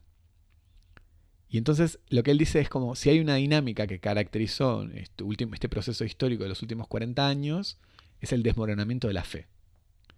En primer lugar, la pérdida de fe en el proyecto comunista como un proyecto alternativo, con un proyecto de emancipación, de solidaridad social, desapareció. Con la instalación del capitalismo, que, era portador de su propia promesa, pero que en los últimos 20 años la misma fe en el capitalismo se desmoronó y se instauró una hegemonía del capitalismo que ya no está, no está instaurada o fundada en una persuasión, sino en la fuerza y la fatalidad. El, capitalismo pasó de ser el mejor de los mundos posibles al único mundo posible. Y entonces Bifo dice, lo interesante es que eh, él no hace una reivindicación de la fe. Dice, que no es, no, es, creyente ni en Dios ni en la ideología. Y la pérdida de la fe a él le parece que es algo bueno, e incluso dentro de su propia consideración de, de, esta especie de toma de conciencia de que el, el, futuro siempre aparece inscripto en el presente bajo el signo de la pluralidad, la pérdida de la fe es una mayor apertura hacia los futuros posibles. Porque claro, como no se concentra más en lo que hay. Exactamente. No, o en lo que podría ser. No piensa. Y no en un objetivo mesiánico. Exactamente. No piensa el futuro como una línea ya establecida por un telos conocido en el presente. En este sentido, es como un poco lo que vos me decías antes, me preguntabas si Bifo era como un humanista Pre-Foucauldiano. Pre-Foucauldiano, y en ese sentido no lo es. Porque no es portador de esta verdad ya anticipada de la novela de la emancipación humana, como podría ser, por ejemplo, un Chomsky. Entonces dice, no, esto no es malo, pero para la actualización de las tendencias más, más interesantes inscritas en el presente, hace falta la amistad, la solidaridad, la felicidad y la capacidad para obtener placer en relaciones físicas, que es precisamente que lo, que, lo que no existe actualmente. O sea, no, lo, que lo que se necesita no es fe en un sentido religioso, sino este sentido que él le, asigna a la amistad. Exactamente. La amistad como una fe en el otro, como una fe infundada, que no tenga, un tipo, que no tenga una verificación mecánica y racional sobre la cual yo no pueda tener una, una relación de cálculo y de anticipación, sino que yo esté obligado a dar un salto al vacío. Y que es esta amistad, es este, es este, es este, es esta confianza, mejor dicho, que es la falta de, este, esta relación de confianza y de amistad, de este sentido profundo de la amistad, lo que empuja a la humanidad a esta especie como de abismo de, guerra y de suicidio, lo que dice en el fondo. Y entonces, lo que él dice es como, este es el, el verdadero valor de la figura de Francisco en este mundo post-Obama. Como este, este, este, esta especie de segundo, segundo héroe, que es un héroe que viene después de Obama, que era el portador de la esperanza, Hope, como decía su famoso póster, el póster de Obama, o Yes We Can. Francisco es como una especie de héroe de, un, de reivindicación de, de una especie de esperanza incondicional. Y que Bifo define su, rol como, como un rol de decir Dios no está para protegernos de nuestras guerras, de nuestra contaminación, de nuestra explotación o de la precariedad de nuestro trabajo. Está probablemente ocupado, muy ocupado con otras cosas más urgentes, quién sabe, dice Bifo. Por eso nosotros tenemos que hacerlo sin su ayuda. La máquina del mundo es ingobernable y el humano es impotente frente a ella. Solo nos queda la compasión y la amistad. Y así, el verdadero sentido de su mensaje evangélico es el de afirmar que Cristo no vino en la tierra para imponer justicia o verdad, sino para predicar una ética de la amistad y de la compasión. Y en palabras de Albino Luciani, que fue el fugaz Papa Juan Pablo I, el que murió medio inmediatamente que asumió, Dios es más una madre con padre. Porque es más el portador del signo del amor y de la amistad que el de la espada de la ley. Entonces ahí termina como esta especie de, de, paisaje en el cual este, enmarca el libro bajo el signo de la impotencia, pero bajo esta, esta especie de nueva apuesta por un sentido de la esperanza mediado por la creencia en el otro bajo, el, bajo la promesa de la amistad. ¿E-, ¿Ese es el programa? No. habías prometido? Ah. no, no. Tengo una pregunta acá, pero... Sí, sí, decime. No, que, que era interesante este, esta cosa de de, la fe oponerlo al, al discurso, eh, ¿cómo decirlo?, de, desconfianza generalizada en épocas del Me Too, por ejemplo. Y al mismo tiempo, uno podría decir como, bueno, es que la fe es el privilegio de los hombres. O, ¿Entendés? O sea, como que la fe y la confianza en el otro es el privilegio del que es menos vulnerable, pero no sé. O sea, no deja de ser interesante igual. Eh, sí. Eh, entender que esta fe y esta defensa de la confianza eh, sea contraria a esta época de la, de la paranoia de vuelta justificada por un montón de razones, pero de la paranoia y de esta contractualización y de la búsqueda de relaciones humanas claras y, no, igual Bifo, o sea, en ese sentido se siempre, incluso en otras manifestaciones, se posicionó abiertamente favorable y solidario con todos los movimientos del Me Too eh, y de la lucha contra la violencia machista. Lo que él señala, me parece, es algo un poco más profundo y más estructural de una cierta sensibilidad eh, si querés, norteamericana, que tiene que ver con la presunción del otro como amenaza. Y que no tiene solo que ver con los regímenes de experiencia de la sexualidad, aunque tiene mucho que ver con eso también, sino de la experiencia y de mi, de, mi relación ética con el otro en general. O sea, que de hecho, como te decía, no en vano, él se preocupa mucho también por la cuestión de la tenencia de armas, de las irrupciones de, de, violencia en tiroteos. O sea, esto, esta, esta relación de, presunción de la, de la, presencia del otro como una presencia amenaza y, amenazante y predatoria, me parece que él lo asocia más con una condición un poco estructural de la subjetividad justamente capitalista, que lo que hace es eh, promover esta relación de, sospecha con el otro para que yo no pueda establecer con una relación de solidaridad. Hmm. O sea, en el fondo, lo que le preocupa a Berardi tiene que ver con esta especie de preocupación política de percibir al otro como una amenaza para evitar la producción de comunidad, de comunidad de vida, de comunidad política, de, programas emancipatorios. Pasa por ahí un poco su, crítica. Sí, sí. Eh, hacemos una breve pausa. Va, pausa. No hacemos pausa, simplemente ponemos transición. Fin de la primera parte.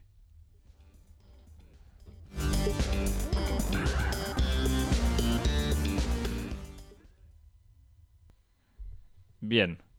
Javier, ¿me Todavía no llego a traerte buenas noticias, Axel. ¿eh? Eso te iba a decir, claro. Me, contaste toda la primera parte del libro, Potencia. Eh, estoy llorando, estoy limpiando las lágrimas, aunque me prometiste algo de fe y de amistad, pero no es el programa eso.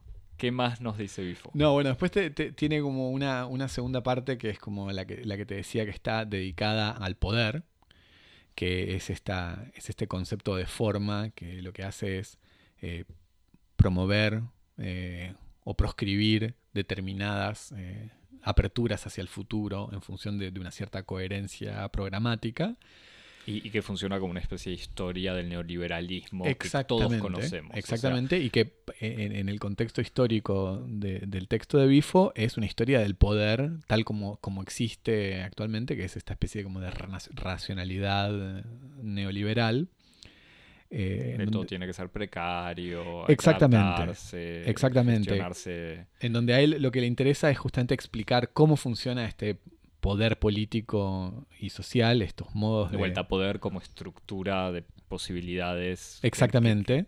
Como, como todos, estos... O sea, como estructura de posibilidades sería casi una contradicción, como estructura de la que es difícil que haya posibilidades y que va hacia... Sí, y que incluso él, lo utiliza muy abiertamente, te, te, acordarás de haberlo leído, él dice, bueno, como vos decías, es una gestalt, del mismo modo que él, como se utiliza la palabra gestalt, eh, Thomas Kuhn en su famoso libro sobre la, estructura de las revoluciones científicas, y dice Bifo, eh, en este sentido, el poder funciona como un paradigma.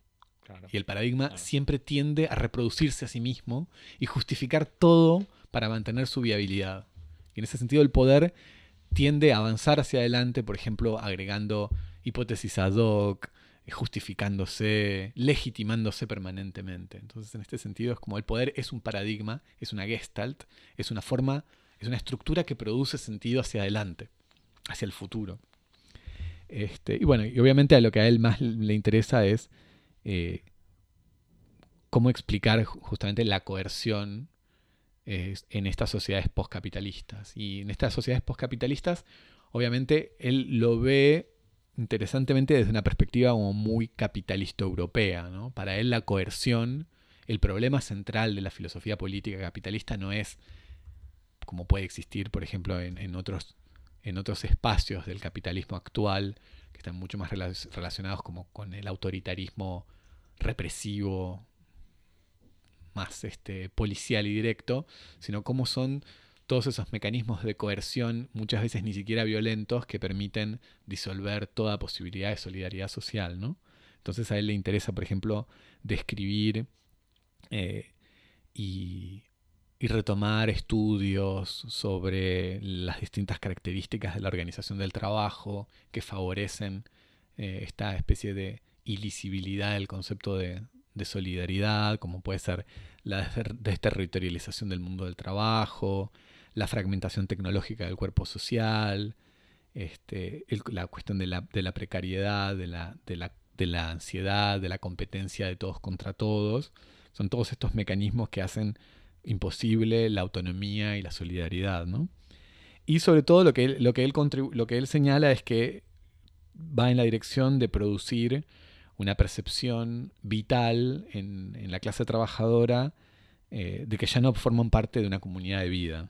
Es como que en este sentido se retoma esta especie de problematización que ya, ya existe en, en, el debate sociológico y en el, en el debate filosófico del siglo XIX y XX de eh, estas masas solitarias dispersas como opuestas a la clase social. ¿no? En ese sentido, el fin de la clase eh, tiene mucho más que ver con una desaparición de un concepto marxiano o marxista que puede tener eh, una cierta correspondencia sociológica con una realidad o una cierta operación, una cierta como operatividad política, pero sobre todas las cosas la, clase social lo que da es un sentimiento de comunidad de vida. Las personas que forman parte de una clase social se sienten eh, formando parte de algo que excede a las propias eh, circunstancias y coyunturas de la vida individual. Y en este sentido, cuando está haciendo todos estos comentarios, lo que dice es que este es como el momento culmine de la, revolución neoliberal, que no es una revolución política o económica, eh, sino que es una revolución ética o incluso casi espiritual. Eh, y acá vuelve a, dice como muy bien describe en, su trabajo, en sus trabajos sobre la biopolítica Foucault, en el sentido en el que el neoliberalismo es sobre todo una especie de gran máquina de subjetividades, más y en este sentido como polemiza un poco con el marxismo tradicional, ¿no? que el marxismo tradicional pone el, los, los, los modos de producción y el régimen de propiedad por delante de todo y lo que hace esta tradición de, la crítica. O sea, por detrás, como determinante de todo. Como determinante de todo, y lo que hace esta, esta tradición crítica es como invertir las cosas un poco. Decir, bueno, no, el, el, liberalismo es por sobre todas las cosas una máquina de producción de subjetividad. Y en este sentido dice como y por eso bromeaba, ironizado como vos al principio, como bien, como inmejorablemente lo formuló Thatcher en su famoso discurso, en el que dice no existe tal cosa como la sociedad, ¿no? Claro. Dice, solo hay individuos, solo hay mujeres, solo hay hombres y solo hay familias. Y ningún gobierno puede hacer nada si no es a través de la gente. Y para ello, la gente primero tiene que cuidarse a sí misma. Hmm. o sea, es, un, vocabulario que además es interesante verlo como profundamente disruptivo de un montón de cosas que en su momento puede haber salido como una especie de banal elección lingüística y que Bifo, poniéndolo en esta, en esta larga secuencia histórica, anuncia justamente cómo esto es una transformación profunda de la subjetividad política. Sí, y, que suene tan horriblemente lúcido hoy en día, o sea, tan escalofriante y, y, confirmado de alguna manera. Exactamente, y además que como incluso restituye, y en esto también este, como se enriquece toda esta, esta vocación psicoanalítica, ¿no? Como este, este, este lenguaje del neoliberalismo que se habla solo en la boca de estos dirigentes que por lo demás pueden ser totalmente anodinos, ¿no?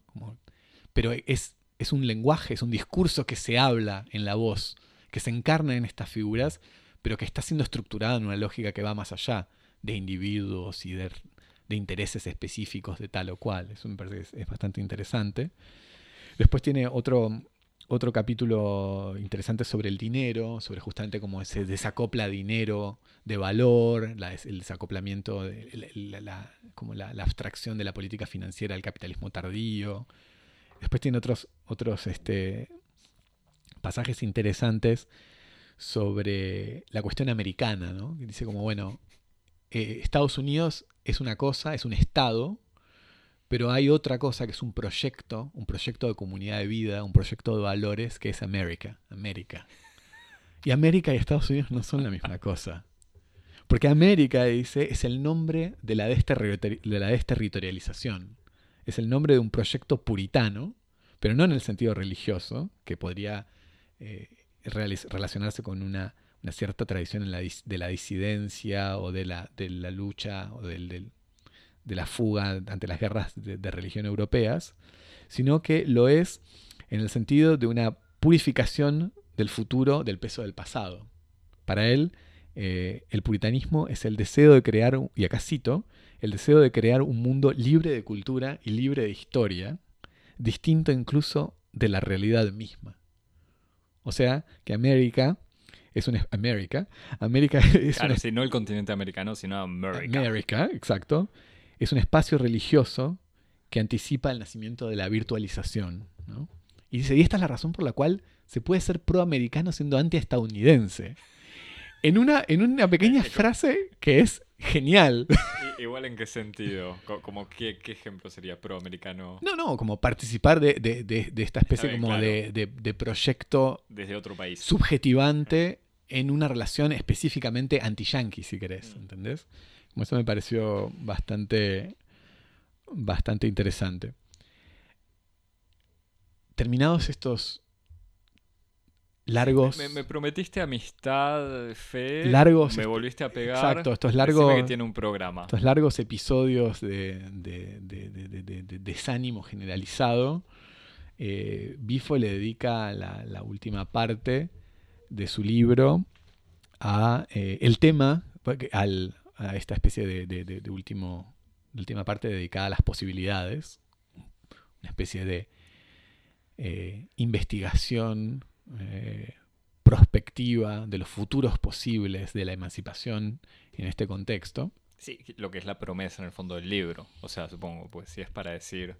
Si, si comenzara analizando el concepto de posibilidad para decir al final, bueno, igual no hay. No, no, es, es efectivamente, es efectivamente la, la promesa, si querés. La promesa del amigo Merardi, Nuestro amigo Bifo. nuestro amigo Bifo.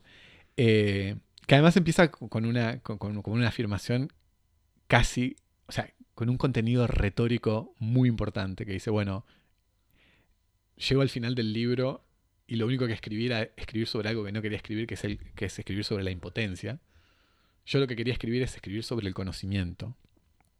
¿No? Y entonces ahí lo que plantea es que el, el- verdadero desafío como filosófico, político, civilizacional, existencial, que es el desafío humano, eh, es el de la, o va a ser, el, es y va a ser la autonomía del conocimiento, de la hegemonía práctica y epistemológica del paradigma económico. Es como un proyecto como muy importante, que es un proyecto al mismo tiempo filosófico y un proyecto político. O sea, a repetirlo, autonomía. La autonomía del conocimiento de la hegemonía práctica y epistemológica del paradigma económico. O sea, liberar al, al- al intelecto de su utilidad. Exactamente. De Liberar, su utilidad liberar- económica. Exacto, liberar al intelecto, a, la- a las actividades producciones, pro- productoras de conocimiento, otra vez conocimiento en un sentido amplio, eh, de sus... O sea, que eh, incluye el, el conocimiento práctico o el arte, digamos, para ir. Exactamente, y de hecho va a ir un poco en esa dirección. Eh, liberarlo entonces de, de esta, de, esta, de esta coerción ejercida por parte de la, de la economía, del paradigma económico, este, y que además, para, para Bifo, eh, esto es muy importante porque lo, lo señala como, como un rasgo de, de- de urgencia histórica eh, y de especificidad histórica, que, digamos, que, singulariza eh, la necesidad de responder a este problema hoy más que en otros momentos, porque es un problema que está muy lejos de ser un problema intelectual, el problema del conocimiento. O sea, de ser un problema que atañe solo, entre comillas, a los profesionales del conocimiento, sino todo lo contrario, porque es un problema social en la medida en la que concierne al conjunto de los trabajadores cognitivos que están produciendo valor en la semiosfera. O sea, estamos en un momento en donde el régimen de producción de valor de este tardo capitalismo es fundamentalmente un capitalismo de producción de conocimiento. Y por lo tanto, la emancipación de todo ese intelecto general que está produciendo conocimiento es un problema que ya no es un problema intelectual, un problema de académico, Sí, no es de la de élite intelectual, claro. Es un problema en el- cualquier trabajador que de todos modos pasa por ese uso. Exacto, es el problema en el cual se dirimen todos los conflictos de la emancipación hoy. En este sentido es como es un problema fundamental y es un problema político general, no es un problema elitista. y entonces dice, y este es específicamente el contexto en el que se planifica esa expresión de Marx, eh, que él lo había enunciado como un modo de, un modo de intuición del el, general intellect, este intelecto general del que Marx hablaba un poco como una especie de, especulación, especulación en sus textos, pero que él, ah, que, que Bifo dice, ahora tiene una, realidad encarnada muy específica en, los modos de producción y en los modos de vida del mundo en, en el que vivimos. En este sentido también, lo que él considera es que en esta lucha, por ejemplo, las reformas de las políticas universitarias son claves, eh, en el sentido en el que, eh, por ejemplo, el, desarrollo de la, productividad y del capitalismo cognitivo lo que, lo que hacía era ser portador de, la promesa de, por ejemplo, poder trabajar menos, poder dedicarse a otras actividades que no tengan que ver con actividades del trabajo manual y que precisamente eh, todas esas promesas eh, lo único que hicieron fue promover un capitalismo que incluso precarizó más a los trabajadores cognitivos, este, que aumentó la explotación y que sobre todo eh, instauró en estas nuevas reformas universitarias que permitieron el ingreso de las grandes masas a la universidad, pero que Bifo lo ve como una especie de caballo de Troya, en donde se estaba preparando el ingreso de las nuevas clases del cognitariado, de las nuevas clases del proletariado cognitivo, en donde las universidades son casi como la primera usina, lo que él dice es, bueno, este es el gran problema que tienen estas nuevas universidades, que separaron totalmente este, el, programa del pensamiento crítico y de la formación humanista en, en un programa técnico y de inserción laboral. Este es el gran problema de la transformación de la universidad como una institución de disciplina social y como la pérdida de su herencia de ser un hogar de la emancipación. Y que incluso dice como el, gran problema es que no solamente cambió su función, su función social, sino que incluso empezó a incorporar eh, lógicas eh, meritocráticas que le vienen de la aplicación de, evaluación económica a la producción intelectual. ¿no? Entonces dice, por ejemplo, eh, la aparición de, eh, em, recompensas intelectuales, como por ejemplo el dinero, la incorporación de la meritocracia, es en el mundo universitario, en el mundo intelectual, un caballo de Troya de la eh, ideología neoliberal, con individuos que están luchados a, luchados a enfrentarse entre sí por la supervivencia y cuyas, cuyas habilidades intelectuales y técnicas están solamente reducidas o, definidas como instrumentos para la confrontación económica. O sea que también... Eh, para, para. O sea, en el sentido de... Para, para, para, para. ¿En no, en el sentido en el, que... imagino la producción de artículos, libros, cosas. Artículos, exactamente. Artículos, libros, este, justificación de, investigaciones. De la utilidad de, la investigación en un contexto comercial o incluso en un contexto administrativo. Este, que otra vez lo que hace es eh, combatir o, desarticular estos espacios de autonomía, estos espacios de, soberanía eh, intelectual que tenía, por ejemplo, eh, el orden social moderno. Y para, para, para, para, ilustrar esto de un modo como más eh, claro, so riesgo de, de, parecer un poco caricatural, eh, Bifo propone una fábula. Eh, y dice, bueno, hay una fábula en la modernidad, y en esta fábula el conocimiento está producido por intelectuales en un escenario en el cual los intelectuales tienen que compartir la escena del poder con otras dos figuras, el mercader y el guerrero. El problema que tiene el intelectual es que va a estar en la modernidad permanentemente sometido a la coerción tanto del, guerrero como del, del, comerciante por los imperativos de ajustar su producción de conocimiento a las realidades de la guerra o a las realidades de la producción del beneficio. Y esto es lo, como el huevo de la serpiente. Aquí es donde la promesa del conocimiento y del ejercicio libre de la razón como, un programa emancipatorio se muere en la modernidad. En esta, en esta especie como de, de, asociación maligna con el, con el mercader y el guerrero. Y dice, no solamente va, a ocurrir esta, esta especie como de, de sometimiento del intelecto por parte de, la razón mercantil y de la razón bélica, sino que para controlarlo todavía mejor, lo que, lo que se va a producir es un efecto de, fragmentación y de desarticulación de la razón humanista. Entonces, este intelectual, como podría ser el intelectual humanista, se va a desdoblar en distintas especialidades que él considera como el ingeniero, el artista y el filósofo y que son como estas tres grandes formas que después van como a, organizar la producción del intelecto en la modernidad. El arte por una parte, las humanidades por otra, y las ciencias en una perspectiva aplicada por otra. Dice, bueno, hasta los años 60 estaba esta idea de que todavía eh, existían como dos grandes culturas, la ciencia y las humanidades, como este famoso texto de C.P. Snow, las dos culturas. Este, pero que después de los años 60, y acá me parece muy interesante que él ponga esta, esta fecha, porque es, son los años de su formación universitaria, son la famosa era de oro de las, las, las sciences humaines, que Bifo me parece que en cierto sentido es como identifica como toda esa especie de proliferación de ciencias sociales casi como la antesala de una un mayor disciplinamiento de las posibilidades críticas del intelecto.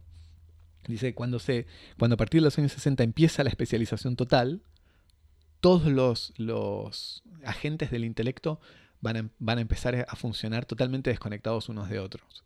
Y del mismo modo que en los obreros se promueve el aislamiento para evitar cualquier fenómeno de solidaridad que produzca formas de, de comunidad, en la especialización de la actividad intelectual, del intelecto, la separación de, del ingeniero, del artista y del filósofo, hay una voluntad de desasociarlos, de producir, de romper toda posibilidad de, solidaridad. Y entonces, ahí lo, que va a surgir en este, en este capitalismo postindustrial son otras tres nuevas figuras, que es el artista, el ingeniero y el economista.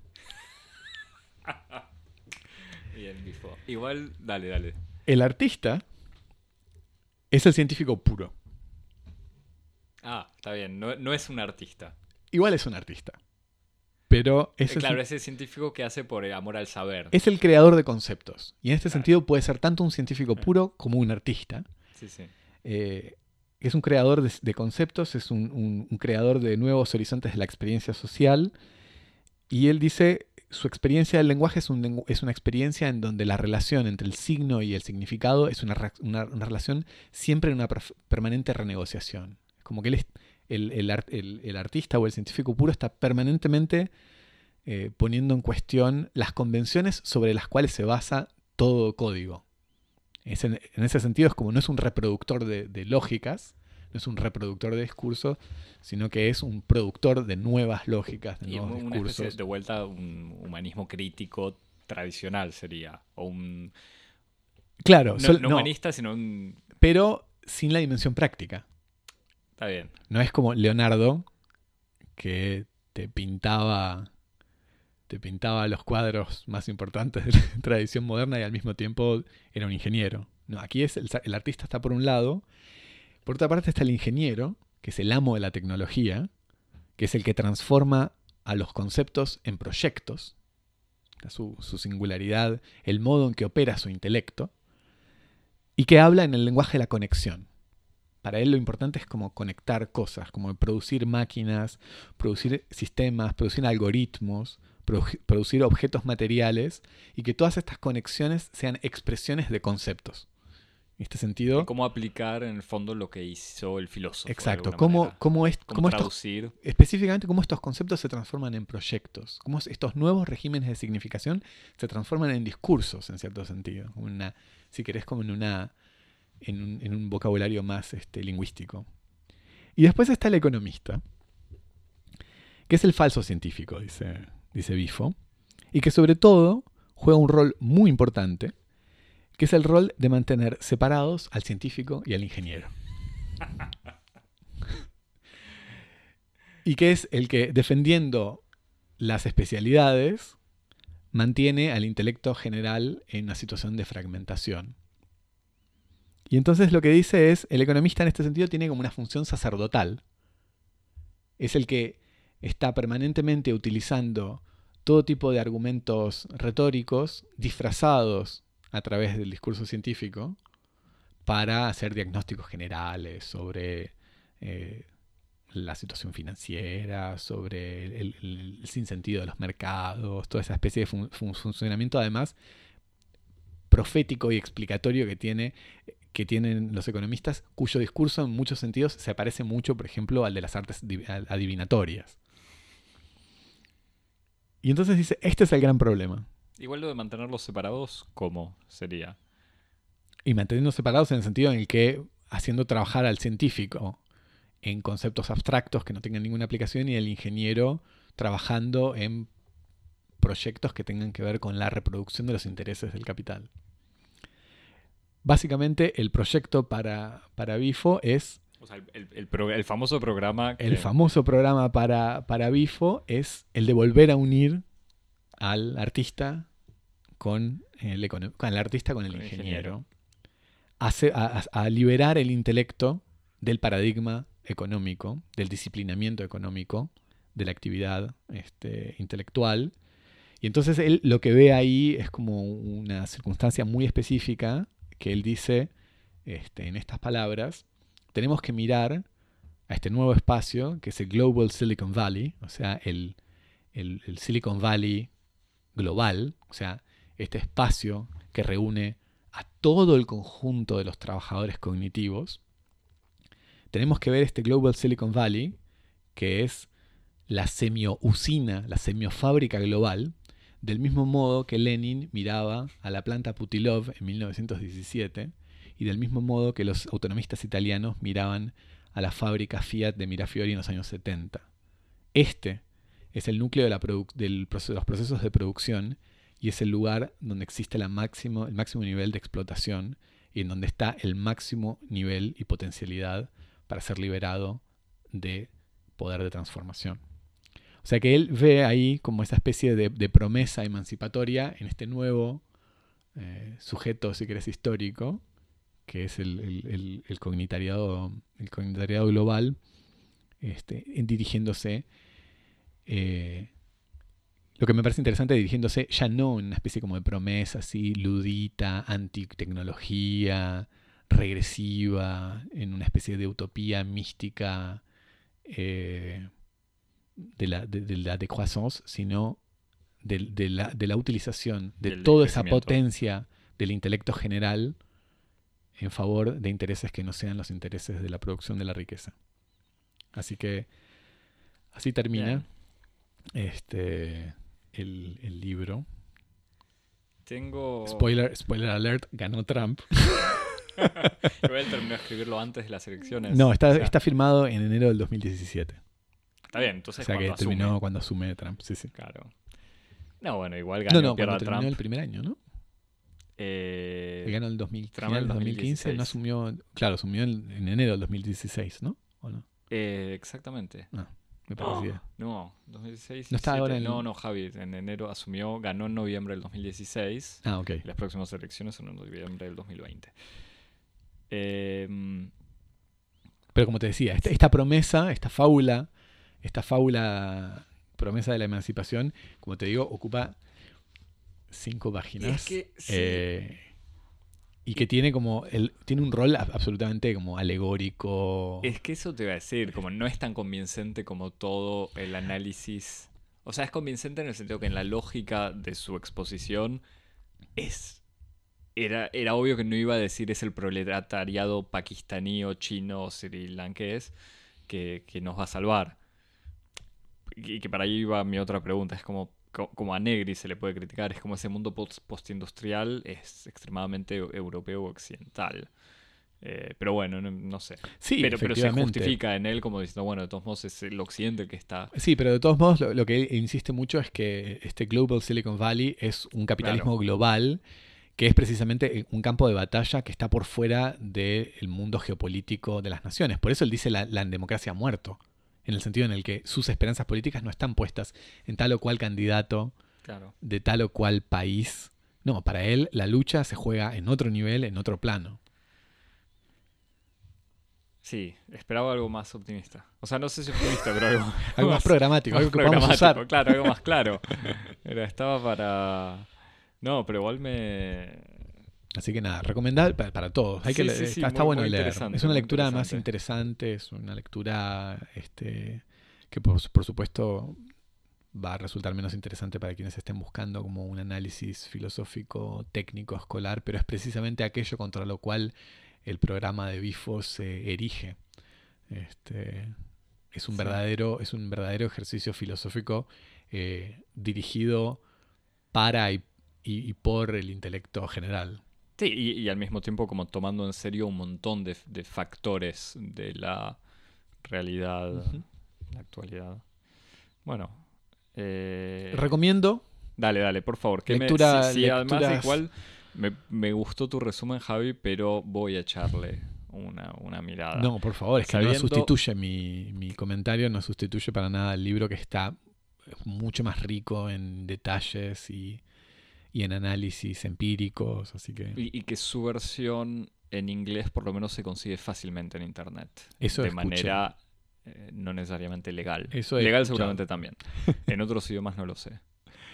Eh, recomiendo una Y si lectura no le mandan un mail al pasante que, que distribuye. Pobre pasante. Recomiendo una lectura muy interesante de, ya- ya que estuvimos hablando de- del intelecto general, de la crisis de la institución universitaria en este tardo capitalismo, en este tardo semiocapitalismo, ya que estuvimos hablando de amigos.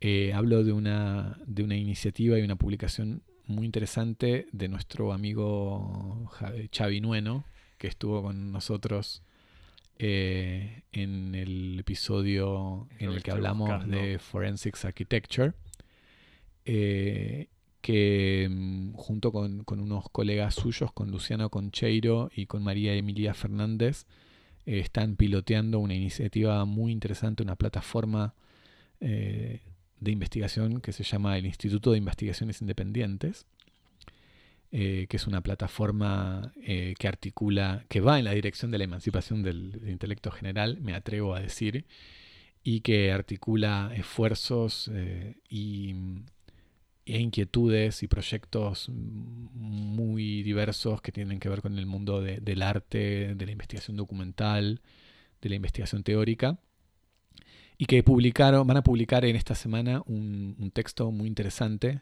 titulado sobre las investigaciones independientes en la época de la Universidad Corporación.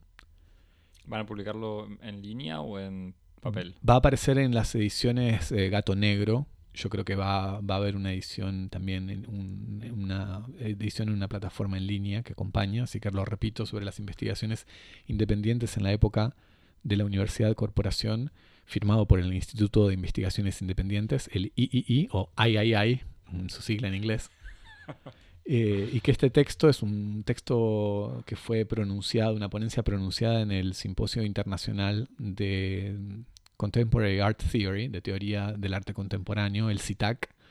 eh, ¿Es en- necesario igual decir eso, Javi, cuando estábamos en un discurso antiuniversitario?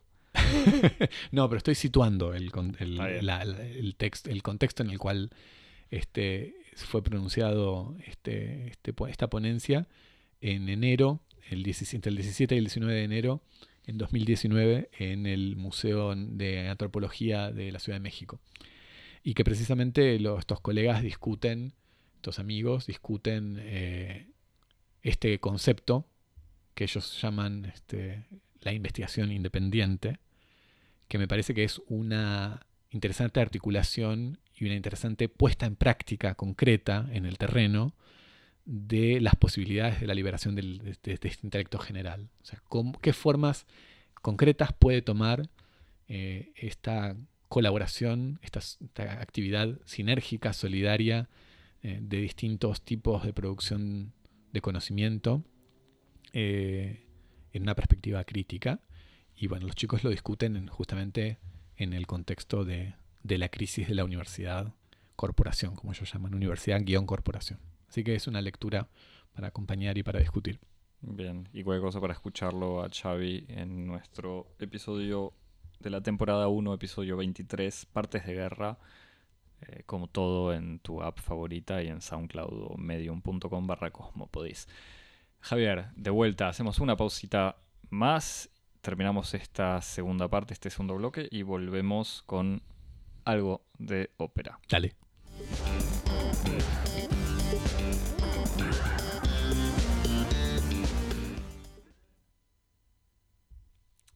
Bien, eh, Javier, de- después de... Cuando yo estaba leyendo, ¿vos qué hacías? Cuando vos estabas leyendo...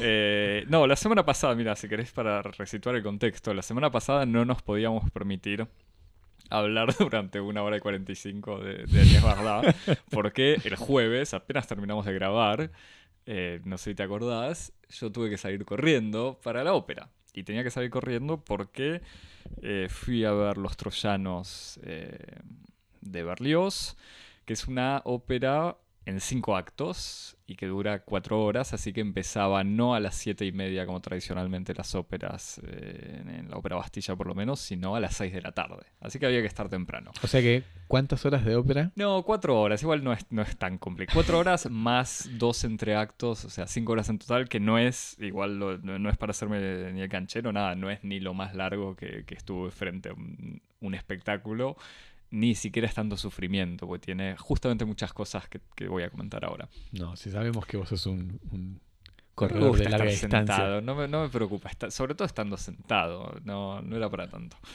Eh, fui a Los Troyanos, como te decía, ópera de Héctor Berlioz, eh, gran compositor francés romántico, compuesta entre 1856 y 1858, con un libreto eh, en francés escrito por el mismo Berlioz, inspirado, como puedes imaginar, una obra que se llama Los Troyanos, en la Eneida de Virgilio, eh, o sea, sobre la vida de los troyanos después. Un bestseller. Gran bestseller, gran clásico, sí, sí. Una... No, ¿Sabes que igual Insta- esto te lo digo? Instant Classic. No, pero hace... este, trabajando esto, trato de no desviarme mucho más, eh, leía una Después nueva actuó, traducción. después actuó en la Divina Comedia, Virgilio. ¿no? en el en, multiverso. unas, y en unas pinturas de Delacroix, de las que eh, quizás se inspiró, no, igual deben ser posteriores. Eh, o no. Pero bueno, no, que ahí salió una nueva traducción de Paul Venn. O sea, muy loco, Paul Venn tiene como 90 años y se dedica a traducir la Eneida. Y en su prefacio, justamente trata como de actualizar la Eneida diciendo, bueno, la Eneida no es el... No, no tiene el, el poder eh, mitológico eh, y lírico de, de la Ilíada o, de la Odisea, sino que es una novela de aventuras. Es como una novela de aventuras. Eh, pero bueno, no importa. O sea, eso no es, no es importante. Ya casi que tengo ganas de que me cuentes de, de- Sobre de- la Neida y Paul Venn. de Paul Venn, sobre no, todo. bueno, no porque justamente en, lo- en lo que hizo el director, eh, este director ruso Cherniakov, eh, es algo bastante original.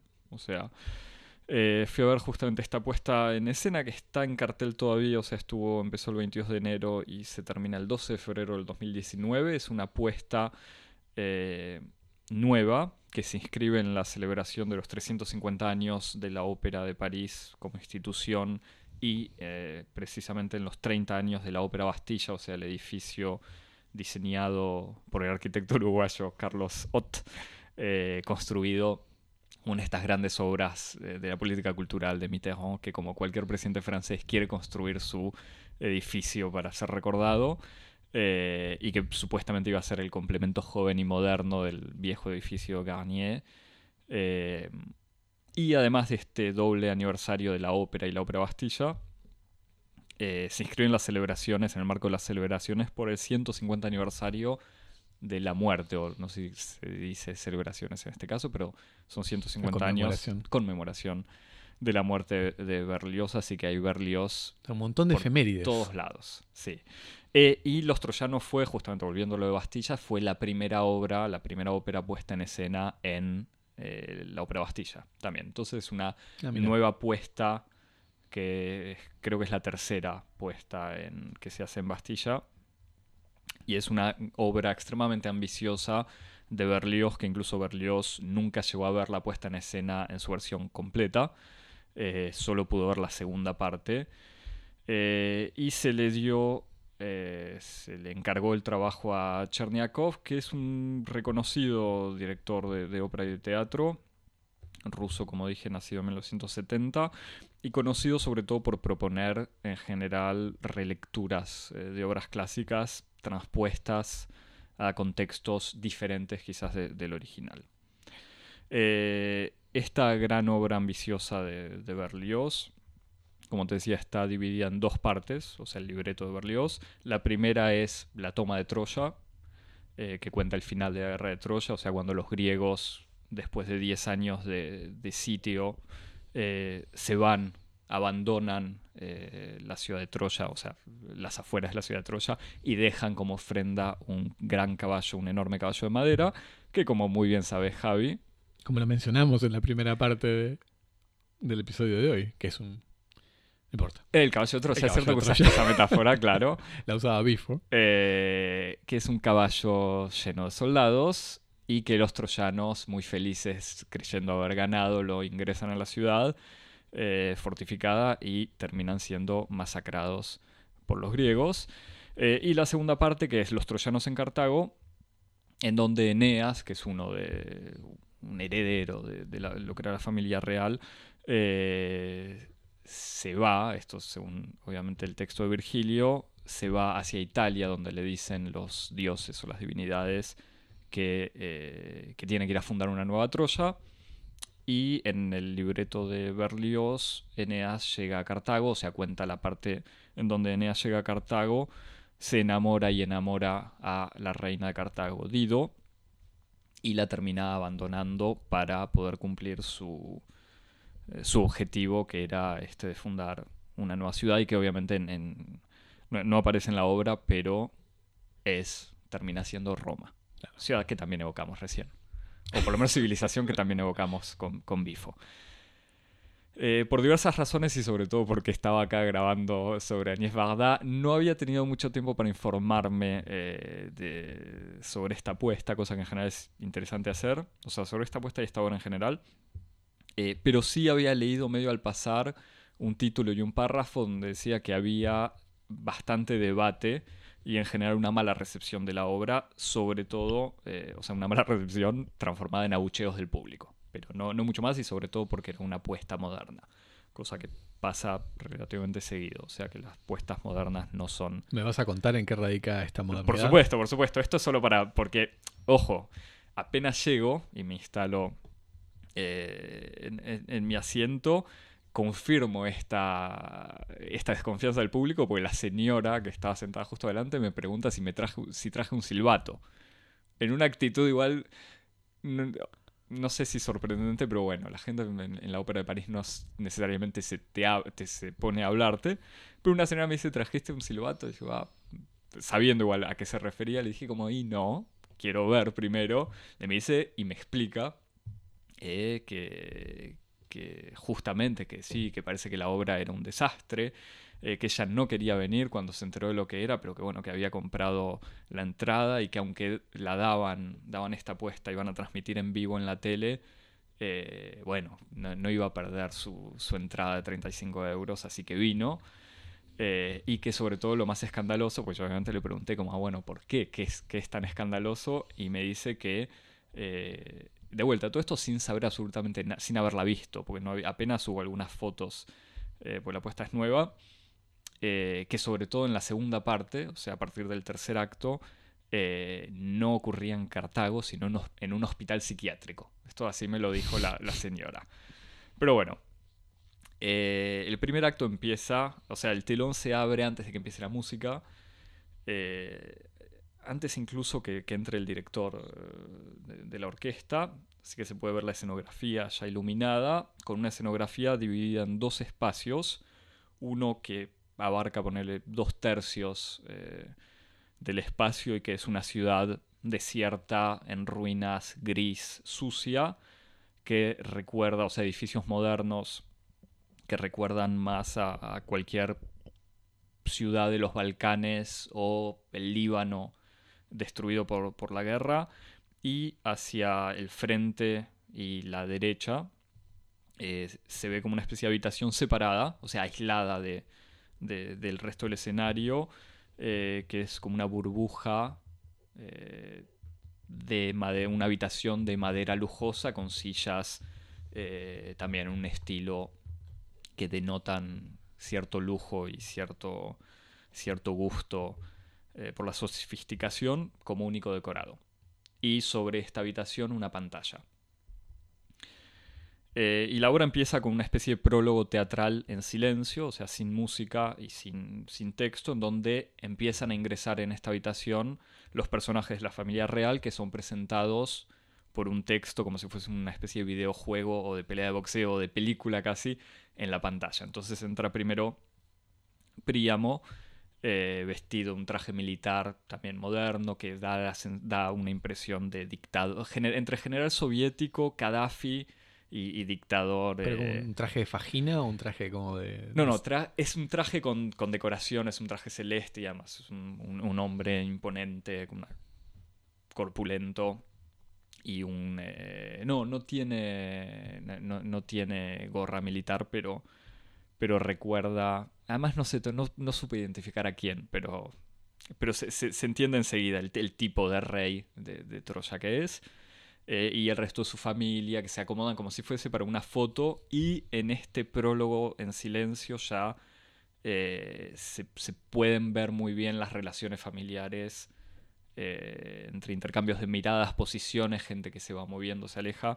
Entonces ya se puede ver, por ejemplo, Príamo que desplaza incluso a Eneas, Cassandra que desprecia a toda su familia, o sea que está medio en el margen de esta habitación. Y, como te decía, los primeros actos cuentan la huida de los griegos y la, eh, el descubrimiento de este caballo y su posterior ingreso. Entonces, uno ve, más allá del texto de Berlioz, que, retoma estos eventos clásicos, como se fueron los griegos, Cassandra sufriendo porque ella sabe que hay una trampa que se esconde pero que nadie la escucha. Pero entonces lo que se se ve entre el uso de la, o sea, esta habitación, las pantallas y la puesta en escena, en realidad una especie de familia eh, desconectada de la realidad que se felicita y quiere sacarle rédito político a esta victoria eh, en la guerra.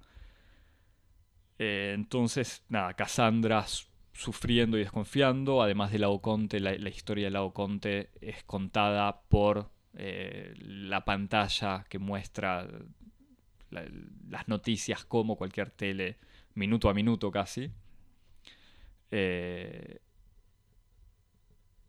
y eh, lo, que termina sintiéndose, o en esta, en, en esta puesta es este contraste en un pueblo, entre un pueblo pobre que vive en la miseria y una familia real, en donde en realidad eh, el caballo de Troya, que nunca aparece, o sea, debo admitir cierta decepción, yo esperaba ver algo espectacular, como todas las puestas en, la ópera. Eh, Bastilla o casi todas tienen algo muy espectacular. No se ve el caballo, pero el caballo en el fondo termina siendo, termina como entendiéndose de alguna manera que es esta habitación. O sea, no entendiéndose, pero se puede interpretar como que esta habitación que lo que hay que destruir, cuando Cassandra dice que hay que destruir el caballo, porque el caballo es, es, todo lo que, va a, lo que va a llevar a la muerte de Troya, es esta habitación donde vive la familia real separada del, del, pueblo en su miseria.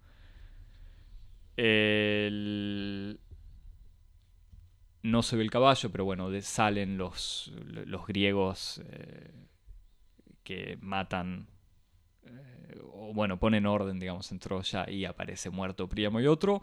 Cassandra junta a las mujeres de Troya y les dice, les explica que es mejor morir que ser eh, violadas y servir, servirle a los griegos. Igual estos griegos no son así oplites, son como. No, no, no, griegos vestidos, de todos modos, como incluso la guardia de Príamo estaba vestida con campera eh, moderna y ametralladoras los griegos están vestidos como una especie de tropa de élite, pero de, blanco. Eh, y termina este, este, este segundo acto, o sea, los, los dos primeros actos que van juntos, con Cassandra inmolándose por el fuego. En una eh, o sea, no, es una referencia directa, pero digamos de vuelta es este acto que, por ejemplo, en las revoluciones árabes había eh, dado o había empezado muchas de las eh, grandes manifestaciones. O incluso antes. O, históricamente los budistas. Los, budistas, en Vietnam. Claro. En Vietnam no sé si era voluntario el fuego, Javi. no, no, pero antes, antes de la guerra de Vietnam, digo yo. Pero bueno, hasta ahí y que esto ya te digo un poco, cuando se baja el telón de este, del segundo acto, o sea, la primera parte... La, famosa foto del monje que se está quemando, este que está en el disco de Rage Against the Machine. ¿Es Vietnam eso? Creo que es un sí. Pero bueno. Eh, cuando... Cuando se baja este el telón ya hay... Eh, ya hubo abucheos, pero es lo de menos, porque como me había dicho la señora, la segunda parte era aún más escandalosa. Esta primera parte está muy bien, por decirlo así de alguna manera.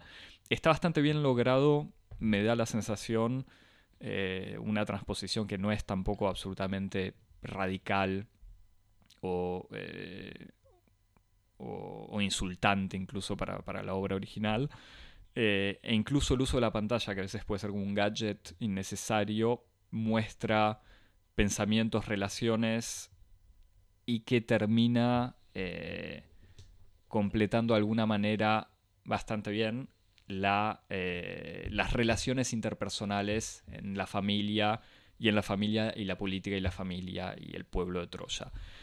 Tiene un trabajo, digamos, entre cosas que ya comentaremos, pero digamos, con un texto de ópera se puede, la única manera de transformarlo es con elementos de la escena y no del texto. Entonces el uso de la pantalla, sin transformarlo, sino completándolo, le da como un tono mucho más contemporáneo, o sea, más crítica de la guerra. o sea, por ese lado no es, eh, no es arbitrario el uso o la adaptación moderna o esta actualización de, la obra. Se puede discutir o no. Y quizás hay unos detalles donde sí no entiendo quizás la, necesidad es donde, por ejemplo, se, supone, se, muestra o se hace entender que Cassandra, Cassandra es, eh, no quiero equivocarme ahora, es la hija de Príamo, pero es como la hija no querida. Y en la historia de la mitología, el Cassandra es espectacular y en eso de vuelta está conectada con Bifo. Cassandra tiene el poder de ver el futuro, pero la maldición de no ser escuchada. Claro. Eh, y en, la obra eh, se hace entender que fue abusada de niña por Príamo, su padre. Lo que le da, genera odio hacia, Príamo, pero es una lástima, porque en el fondo ya la familia genera suficientemente odio.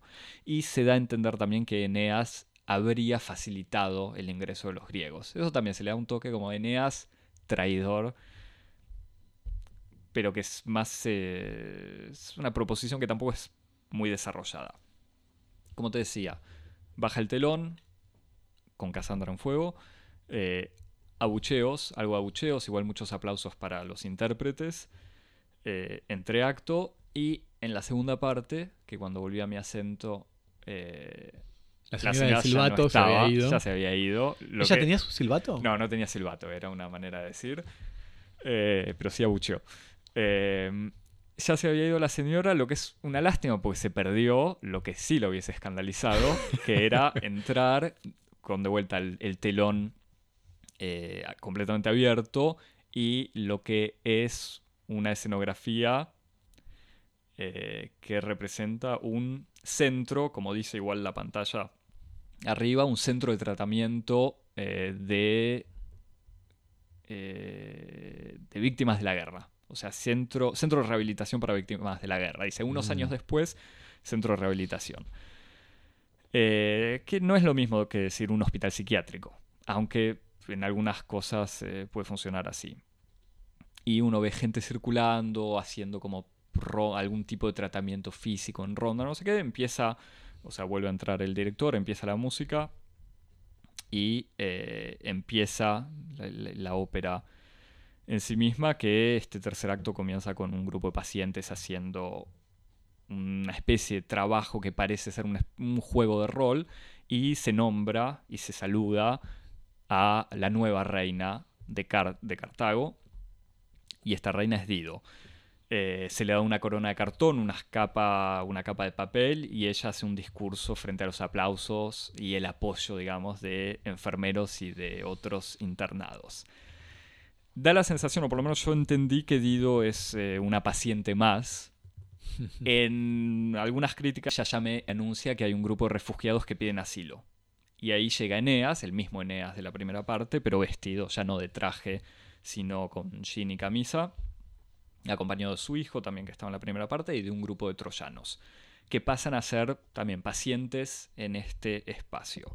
Dido acepta darles refugio y surge una amenaza eh, de los númidas que están eh, que quieren atacar. Todo esto en una apuesta que mezcla obviamente el texto original y la música original con un montón de risas y de miradas que transforman un poco el sentido de todo, obviamente, sobre todo en esta escenografía, claramente, como sé que viste una foto claramente situada en lo que es un hospital de lo más banal eh, de cualquiera de estos eh, institutos así psico...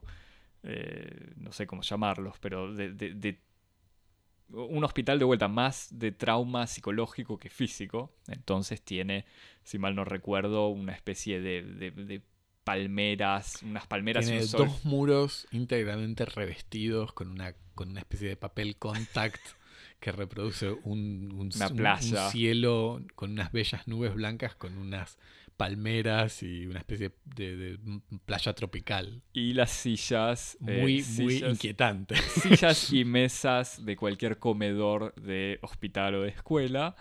Eh, e incluso en algunos momentos una mesa de ping-pong también. Eh, entonces Eneas, nada, está esta amenaza de, los númidas y Eneas le propone todo esto en una situación de casi delirio permanente. Eh, le propone a Dido luchar para defender a Cartago y se da una situación de pelea mano a mano, o sea, no, no hay ejército, sino Eneas contra un hombre enmascarado que al final de la pelea, donde Eneas lo vence, se saca la máscara y se ríe con todos porque era un enfermero. Entonces tiene esta constante transformación donde todo lo que pasa en la obra, en el libreto original, es como un permanente juego de rol. En una parte eh, delirado, digamos, por Dido y Eneas, que están constantemente cantando la gloria de Cartago y de la lucha y de Roma, o sea, de Roma, Eneas cuando tiene que irse a Italia, en realidad de Italia más que de Roma. Y, eh, y nada, y transforma todo esto entre las risas de los enfermeros, de algunos pacientes, y los discursos románticos de, de y de Eneas en delirio. E incluso la presencia de fantasmas de Héctor o de Corebo, por ejemplo, también son elementos que se inscriben muy bien en un hospital de tratamiento para traumados de la guerra. Eso le da eh, un, ¿cómo decirlo? Un tono al mismo tiempo interesante, porque resitúa estos discursos guerreros en, lo que es hoy en día eh, discursos absolutamente delirantes, y al mismo tiempo tiene un una facilidad, digamos, porque me da la sensación de que cualquier ópera se puede resituar en un hospital psiquiátrico, en algo equivalente, eh, y funciona. Por ejemplo, en el final de la obra termina con un suicidio de Dido, que en este caso es un juego de rol donde otra persona representa a la reina eh, y termina clavándose una espada de cartón, pero en un último giro, quizás en esta apuesta, cuando la persona que representa a Dido se hace de cuenta que se suicida, Dido muere. O por lo menos Dido cae eh, como muerta y ahí de vuelta baja el telón y como ya los abucheadores se habían ido al final de la primera parte de la segunda parte, ahí sí. La gente aplaudió. La gente aplaudió eh, con, placer. Esta segunda parte, como quizás ya, ya viste, es más, no sé, problemática, pero genera más dudas en esta adaptación, porque ya no es solamente actualizar, sacar una guerra y transformarla en otra guerra, sino es transformar esta búsqueda, o sea, esta historia de amor en realidad trágica entre Eneas y Dido, eh, o sea, esta tensión entre el deber y el amor, o el deber del destino y, del, de la búsqueda eh, de un nuevo proyecto y el amor de Dido situado en, en otra ciudad lo transforma en una especie de gran delirio. Lo que eh, sería un problema si fuese solo eso. Es interesante porque al mismo tiempo al aislarlo, o sea, al aislar la relación entre estos dos individuos del contexto guerrero eh, y ponerla en esta escenografía que no cambia, o sea, que dura la primera, las, los dos primeros actos, o sea, la primera parte dura una hora, eh, un poquito más, las otras tres horas son o ocurren, se desarrollan en, este, en esta escenografía que es mucho menos impresionante que, la primera parte. Eh, hace que todo sea mucho más estático, mucho menos político, o sea, hay mucho menos, menos crítica, digamos, como en la primera parte, pero es más íntimo y personal, de alguna manera, e incluso más inquietante con toda este, esta tensión del delirio y hasta más doloroso, aunque la parte de Cassandra es eh, también bastante violenta, de alguna manera. Eh, quizás donde queda duda es esto, o sea, es este uso del hospital como el nuevo era todo un sueño. O sea, que hmm. se, puede venir la, la, época de las óperas donde todo en realidad era un delirio y con quizás lo que no le juega a favor de Cherniakov es que ya lo hizo dos veces en otras puestas. O sea, tiene... Ah, ¿qué, hizo? Él lo que hizo por lo menos en Carmen no lo hace así, pero en Carmen también tiene, porque eso sí lo vi. Eh, pero sé que en otras puestas también usó. Eh, es que no quiero decir tonterías. Ahora no sé si es. Eh, creo que es en La Traviata que también hizo lo mismo, de situar parte de la obra en un hospital. ¿En hospital psiquiátrico? Sí, o por lo menos en donde se entiende que es un delirio, no, no gente que se lastimó el brazo, sino donde lo que sucede es parte de, de otra realidad. Eh, pero, no, o sea, no deja de ser interesante este, este desplazamiento, digamos, que, hace de la historia, o por lo menos de, lo que sería un contexto de aventuras. Incluso, para volver a, a, la señora y su silbato, cuando yo le pregunté, como, bueno, pero ¿por qué es tan grave que sea un hospital psiquiátrico? Me dijo, porque esto es la ópera. Y en el fondo lo que termina haciendo es eso, es como poder sacar, por un lado, un libreto de Berlioz, que por todo, con todo el respeto que tienen todos los franceses por Berlioz y todo. No, no, que eso ya es eh, insultante para el gran Berlioz, pero es un libreto deforme. O sea, esta obra eh, en dos partes, de todos modos, es una, son dos partes cuya coherencia depende de la Eneida y no tanto de lo que uno ve. Eh, entonces uno podría decir que Cherniakov lo que hizo fue, fue, ser fiel a Berlioz y acentuar esa, separación que hay entre las dos partes. Eh, y está bien, se pierde quizás la épica y la aventura, pero se, individualiza la relación y el dilema este del deber, aunque pase por el filtro de la locura, eh, no deja de, quedar como algo interesante. ¿Hay otra, hay alguna otra referencia? Porque a mí e, esta, esta configuración que vos me explicás de el final de la guerra de Troya y esta especie de segundo acto en donde, en donde aparece no en un hospital psiquiátrico, sino en un centro de rehabilitación como en un espacio mediterráneo me hace pensar inevitablemente a una película de la que hablamos en, el pod. Que yo sí, que, vos la comentaste, la mencionaste, pero yo nunca la vi. La es una película de, Muriel Coulin y Delphine Coulin eh, del 2016 que se llama Voir du Pays, que es como ver el mundo, conocer el mundo. Eh, que cuenta la historia de dos soldados, eh, dos soldadas del, del ejército francés de, la infantería del ejército de tierra, del ejército francés, que después de un despliegue en Afganistán pasan por una especie de stage de, como de clínica de, rehabilitación y de reinserción en la vida civil en Chipre.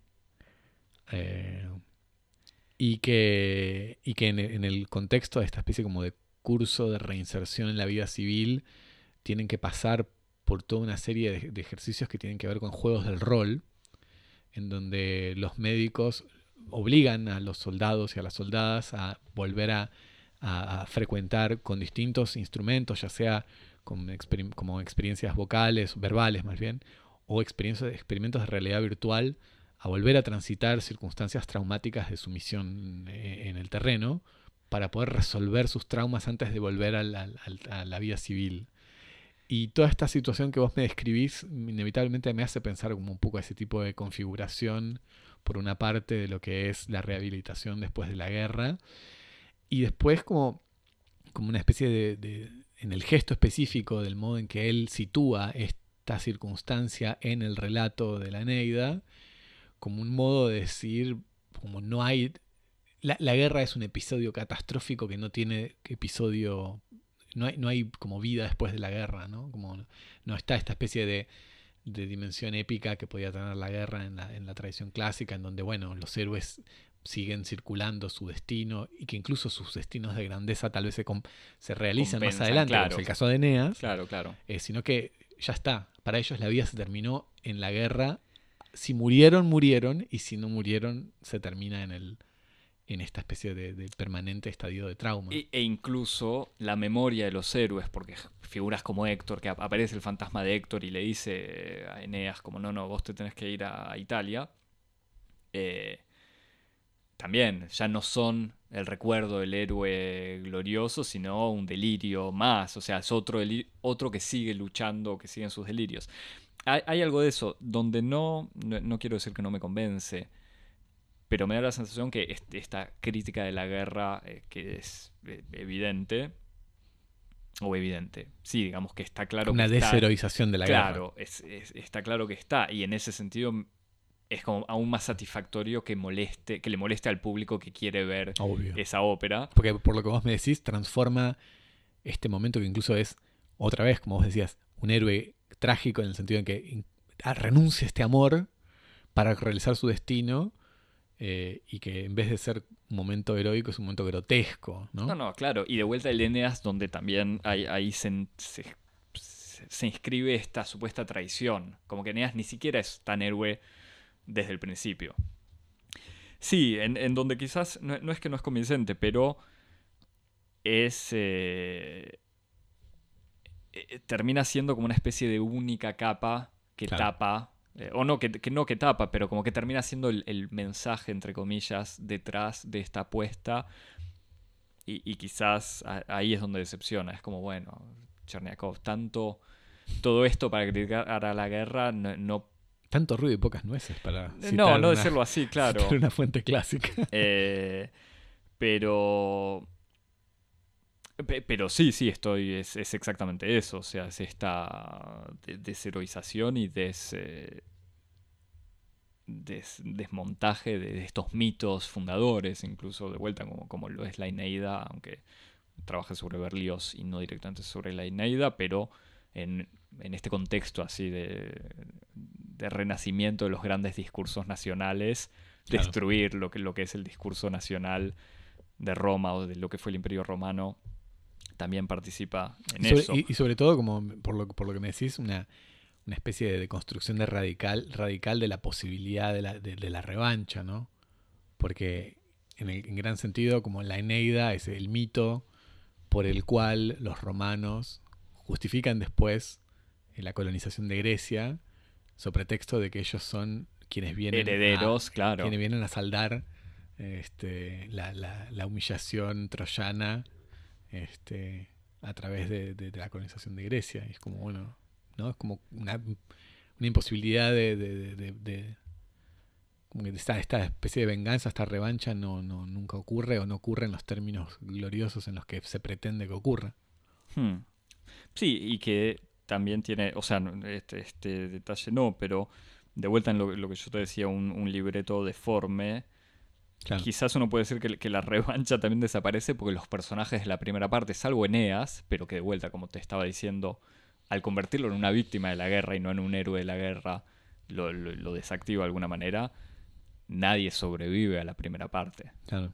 ¿Hay alguna razón por la que, ¿sabes si hay alguna razón por la que Berlioz trabajó este texto en, esa época? Lo que sé es que Berlioz quería hacer eh, algo grandioso. Y, no, no, pero, pero es en serio. y el caballo de Troya es como, no puede haber desafío escenográfico exactamente, mejor. Exactamente, hay eh, incluso combatiendo, o sea, no sé combatiendo, pero sí contra eh, la ópera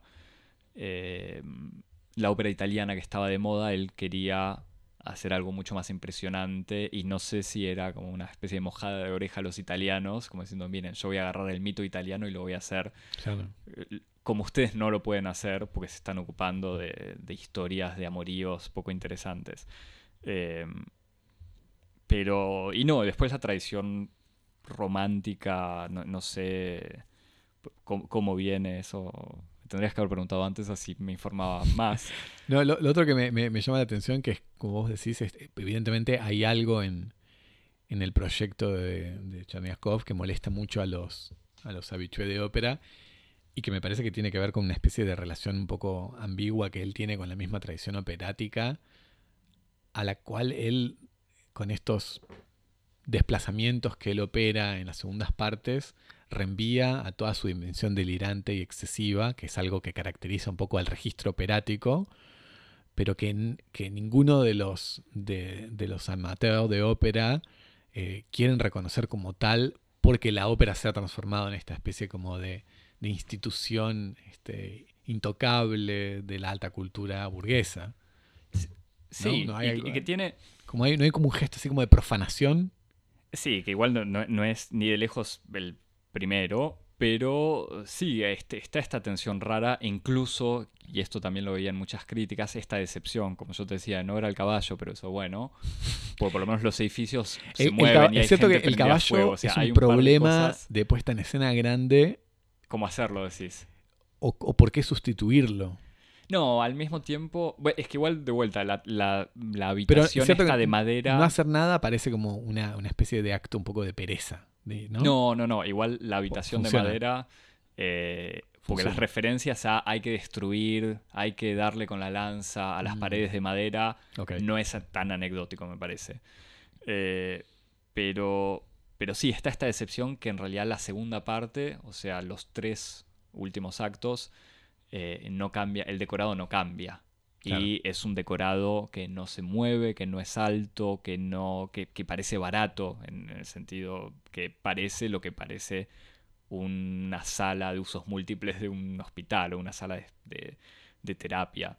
Em, entonces está ese gesto. Por otro lado, y que quizás se ve mejor, me parece, en la primera parte que, que en la segunda, lo que sí hace es darle eh, un o, sea, usar a la ópera, justamente no solo como algo espectacular, sino este arte total, no, quiero decir total, pero la teatra o sea, usar la teatralidad que se le puede agregar al, al, texto y a la música eh, y aprovecharla. Tiene, eh, o sea, hay un trabajo, digamos, hay óperas y cantantes que actúan más o menos. Acá el trabajo de la actuación y el trabajo de la de los gestos es importantísimo, porque en el fondo hay muchos personajes que están ahí que casi no cantan, pero mm. que uno los ve todo el tiempo, o, que cantan, que no tienen una profundidad individual, pero Cherniakov logra, sea por la pantalla o por su presencia, eh, darles una relevancia bastante interesante. Y que a todo esto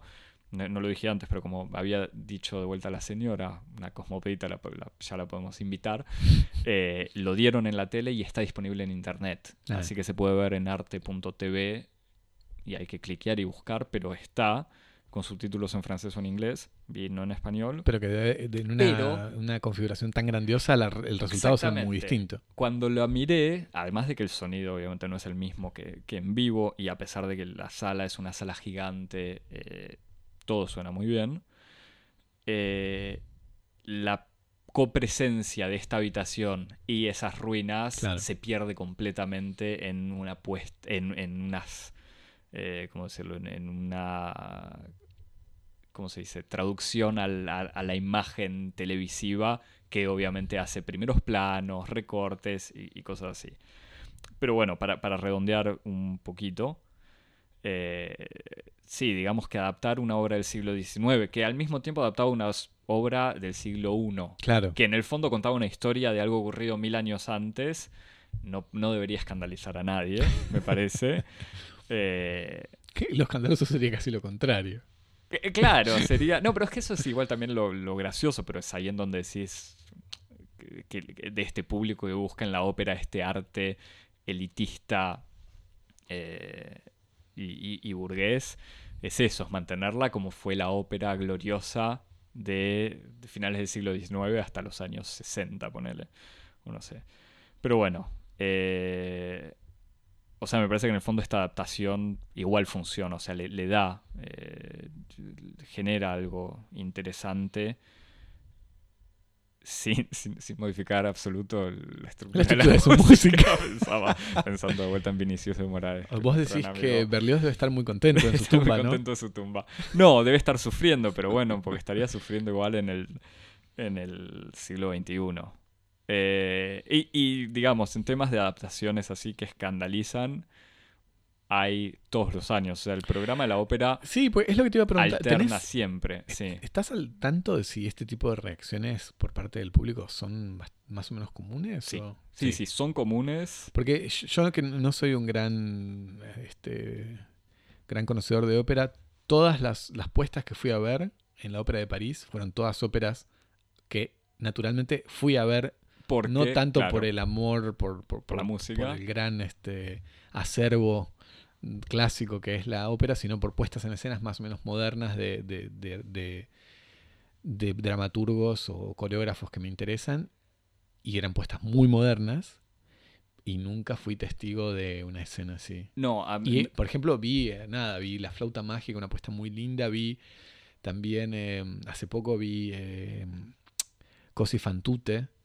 eh, en la puesta de Anteresa de claro, con que justamente que además lo que vos decías recién, este problema de como de superposición de la dimensión dramática y la dimensión eh, musical de la ópera estaba resuelta de un modo muy original porque los personajes estaban desdoblados en dos intérpretes, que era el cantante y un bailarín, y que uno actuaba y el otro simplemente cantaba y gravitaba alrededor del bailarín.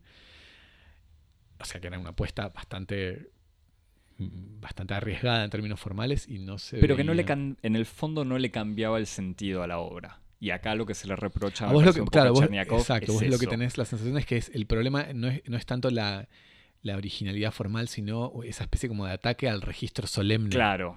Porque al mismo tiempo, y ahora no me acuerdo, no, no lo anoté, pero a Cherniakov le hicieron juicio los herederos de... eh, ah, ya no me acuerdo qué Wow. autores franceses. Cosa por que no es tan justamente frecuente en el mundo de la ópera. ¿eh? Del teatro. Esto era en teatro. Ah, pero en el teatro, tampoco igual. Porque eh, creo que incluso, no, no sé, quiero, no quiero decir pavadas, pero me parece que incluso los herederos de Wagner andan por el mundo haciendo... Los herederos de Wagner siguen teniendo el monopolio del festival de Bayreuth. Bayreuth, no sé cómo se dirá, pero bueno, eh, creo, o por lo menos la familia Wagner siempre estuvo ahí.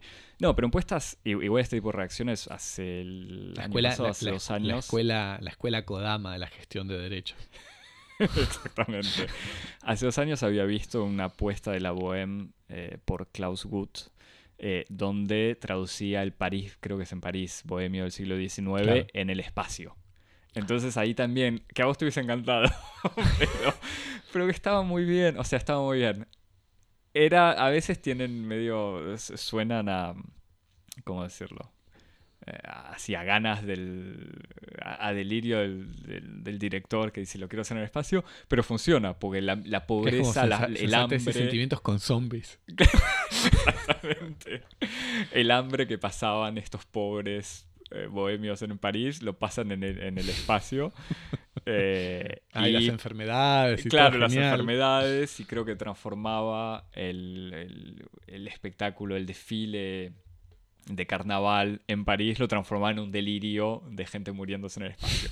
Pero bueno, era medio arbitrario, pero funcionaba. En donde sí hubo hace poco una también una apuesta muy escandalosa, pero que no, no la vi y fue en, eh, no fue en París, fue una apuesta de Carmen, donde eh, un director italiano hace que al final, al final de Carmen, eh, Carmen, que es una mujer libre, justamente que no quiere pertenecer a un hombre, su amante la termina asesinando, acuchillando. y este director italiano había hecho que Carmen matara al tipo. En donde no sé cómo transformó el texto. Bueno, el texto él termina diciendo algo así como: Sí, sí, la maté, fui yo, no sé qué. Lo que sí vi fue una apuesta, justamente ese final de Cherniakov, donde transforma este asesinato en un falso asesinato, donde eh, don José, el amante de Carmen, la acuchilla. Carmen cae al piso, o sea, como que la viola, intenta violarla, la cuchilla, cae, Carmen cae muerta, entra eh, el del pueblo, no, no me acuerdo quiénes entran en, en la habitación y Carmen se levanta y alguien entre este pueblo agarra el cuchillo y muestra de manera muy visible para el público que era un cuchillo falso. Pero bueno, esto de vuelta a Cherniakov deformando, pero Claro, sí, pero entiendo la operación. pero de vuelta en esta operación donde no todo es lo que parece, no todo... O, o sea, donde el juego de rol está muy presente. O sea, y, y la ficción, dentro de la ficción está muy presente. Y en ese sentido es bastante interesante. Eh, para cerrar, o sea, para cerrar, eh, no sé, no importa, si tenés alguna pregunta, Javi, no te preocupes, me mandas un mail. Eh, igual imagino que ya el, episodio... privado. Claro, el episodio igual ya se escuchará en varias partes. Para recomendar, sin duda, arte.tv, arte canal franco-alemán, eh, que produce un montón de cosas excelentes y cabes. Como que me olvido de mirarlo, esto ya no me acuerdo si ya lo comentábamos. Pero tiene, además de que tiene en lo que es ópera o música clásica, tiene una selección de puestas de teatros europeos muy interesantes, pero incluso en documentales o cine es excelente. Que no sé si estará disponible, Está disponible en el extranjero. Exactamente, es que eso es lo sorprendente, está disponible. Ah, buenísimo. Bueno, y para quienes sean como muy adeptos a plataformas específicas, hay una aplicación para tabletas, por lo menos hay una aplicación De para arte. iPad que uno puede ver, como si fuera la aplicación Netflix, uno puede ver los contenidos de arte Sí, muy y, cómodamente. y está todo muy bien por eso. Eh, y el documental, la ópera que este, Por favor, lamentablemente sí. no se cons- Yo lo busqué, si algún oyente eh, que sepa más que nuestro pasante de contenidos ilegales, Hermosa. nunca lo, no lo encontré en línea. Nombralo, el, do- Axel, el documental nombralo. La ópera o l'opéra del 2017 de Jean-Stéphane Bron, eh, un Realizador suizo, Claro, que no es de vuelta, no es el documental que hizo Frederick Weisman sobre la ópera El Ballet de París, que es interesante, pero no. Pero que solo sobre el, el de Sobre Weissman la parte- es sobre la ópera, sobre el, Sobre ballet. la danza, claro. claro, la- eso. Y es de los 90, me parece, o no, 2000. Este es del 2007 y es a- la manera un poco de Weisman de preocuparse por una institución, hace algo mucho mejor, mucho más libre que, la forma de Weisman y entrevista un poco al director, un poco a un joven cantante que lo que está actualmente trabaja muy seguido en la ópera, eso es muy gracioso. ¿Te acordás el ruso, un jovencito ruso? Ya lo vi en, en varias óperas y es eh, absolutamente fabuloso, hipnotizante sobre el funcionamiento de, de una gran puesta, eh, porque además es precisamente durante una puesta de, De Romeo Castellucci. de Romeo Castellucci de una obra de Schoenberg. De parece, y Moisés. Que Eh, y- tal vez hablamos en el pod de, De Castellucci. de Castellucci, que va a presentar una, una obra justamente en la Ópera de París. Eh, y además ocurre en el 2015 en plenos atentados, o sea, en noviembre. Ellos filman, pero bueno, eso es, eh, no es anecdótico, pero es un pequeño momento en, en este documental, pero que no deja de ser interesante. Eh, bueno, creo que eso es todo, Javier. Nos ganamos el sueldo esta semana. Nos ganamos, yo me gané una cena por lo menos, creo. pues estoy esperando terminar esto desde hace mucho tiempo. Pero nada, Javier, gracias eh, por tu interesantísima presentación del libro de Bifo Berardi. Bueno, gracias a vos por ahorrarme cinco horas en la ópera. Cuat- sí, bueno, yo la pasé bien igual, ¿eh? Eh, Javier, si nos querés recomendar ópera, preguntar sé. sobre los intérpretes. Para, para contactar el comité de selección de contenidos de Cosmopodis, nos escriben a cosmopodis.gmail.com Nos siguen en redes sociales. en Twitter y en Instagram en arroba Cosmopodis y te suscribís y nos seguís y nos evaluás positivamente en el capitalismo, en el semiocapitalismo tardo hace que todo nuestro industrial. conocimiento valga y tenga utilidad. Exacto, en todas las plataformas de podcast. Apple, Spotify, Evox, Google, Stitcher, Stitcher, quieras. etcétera. soundcloud.com barra cosmopodis, medium.com barra cosmopodis. Todas. Hasta la semana que viene. Chau. Chau.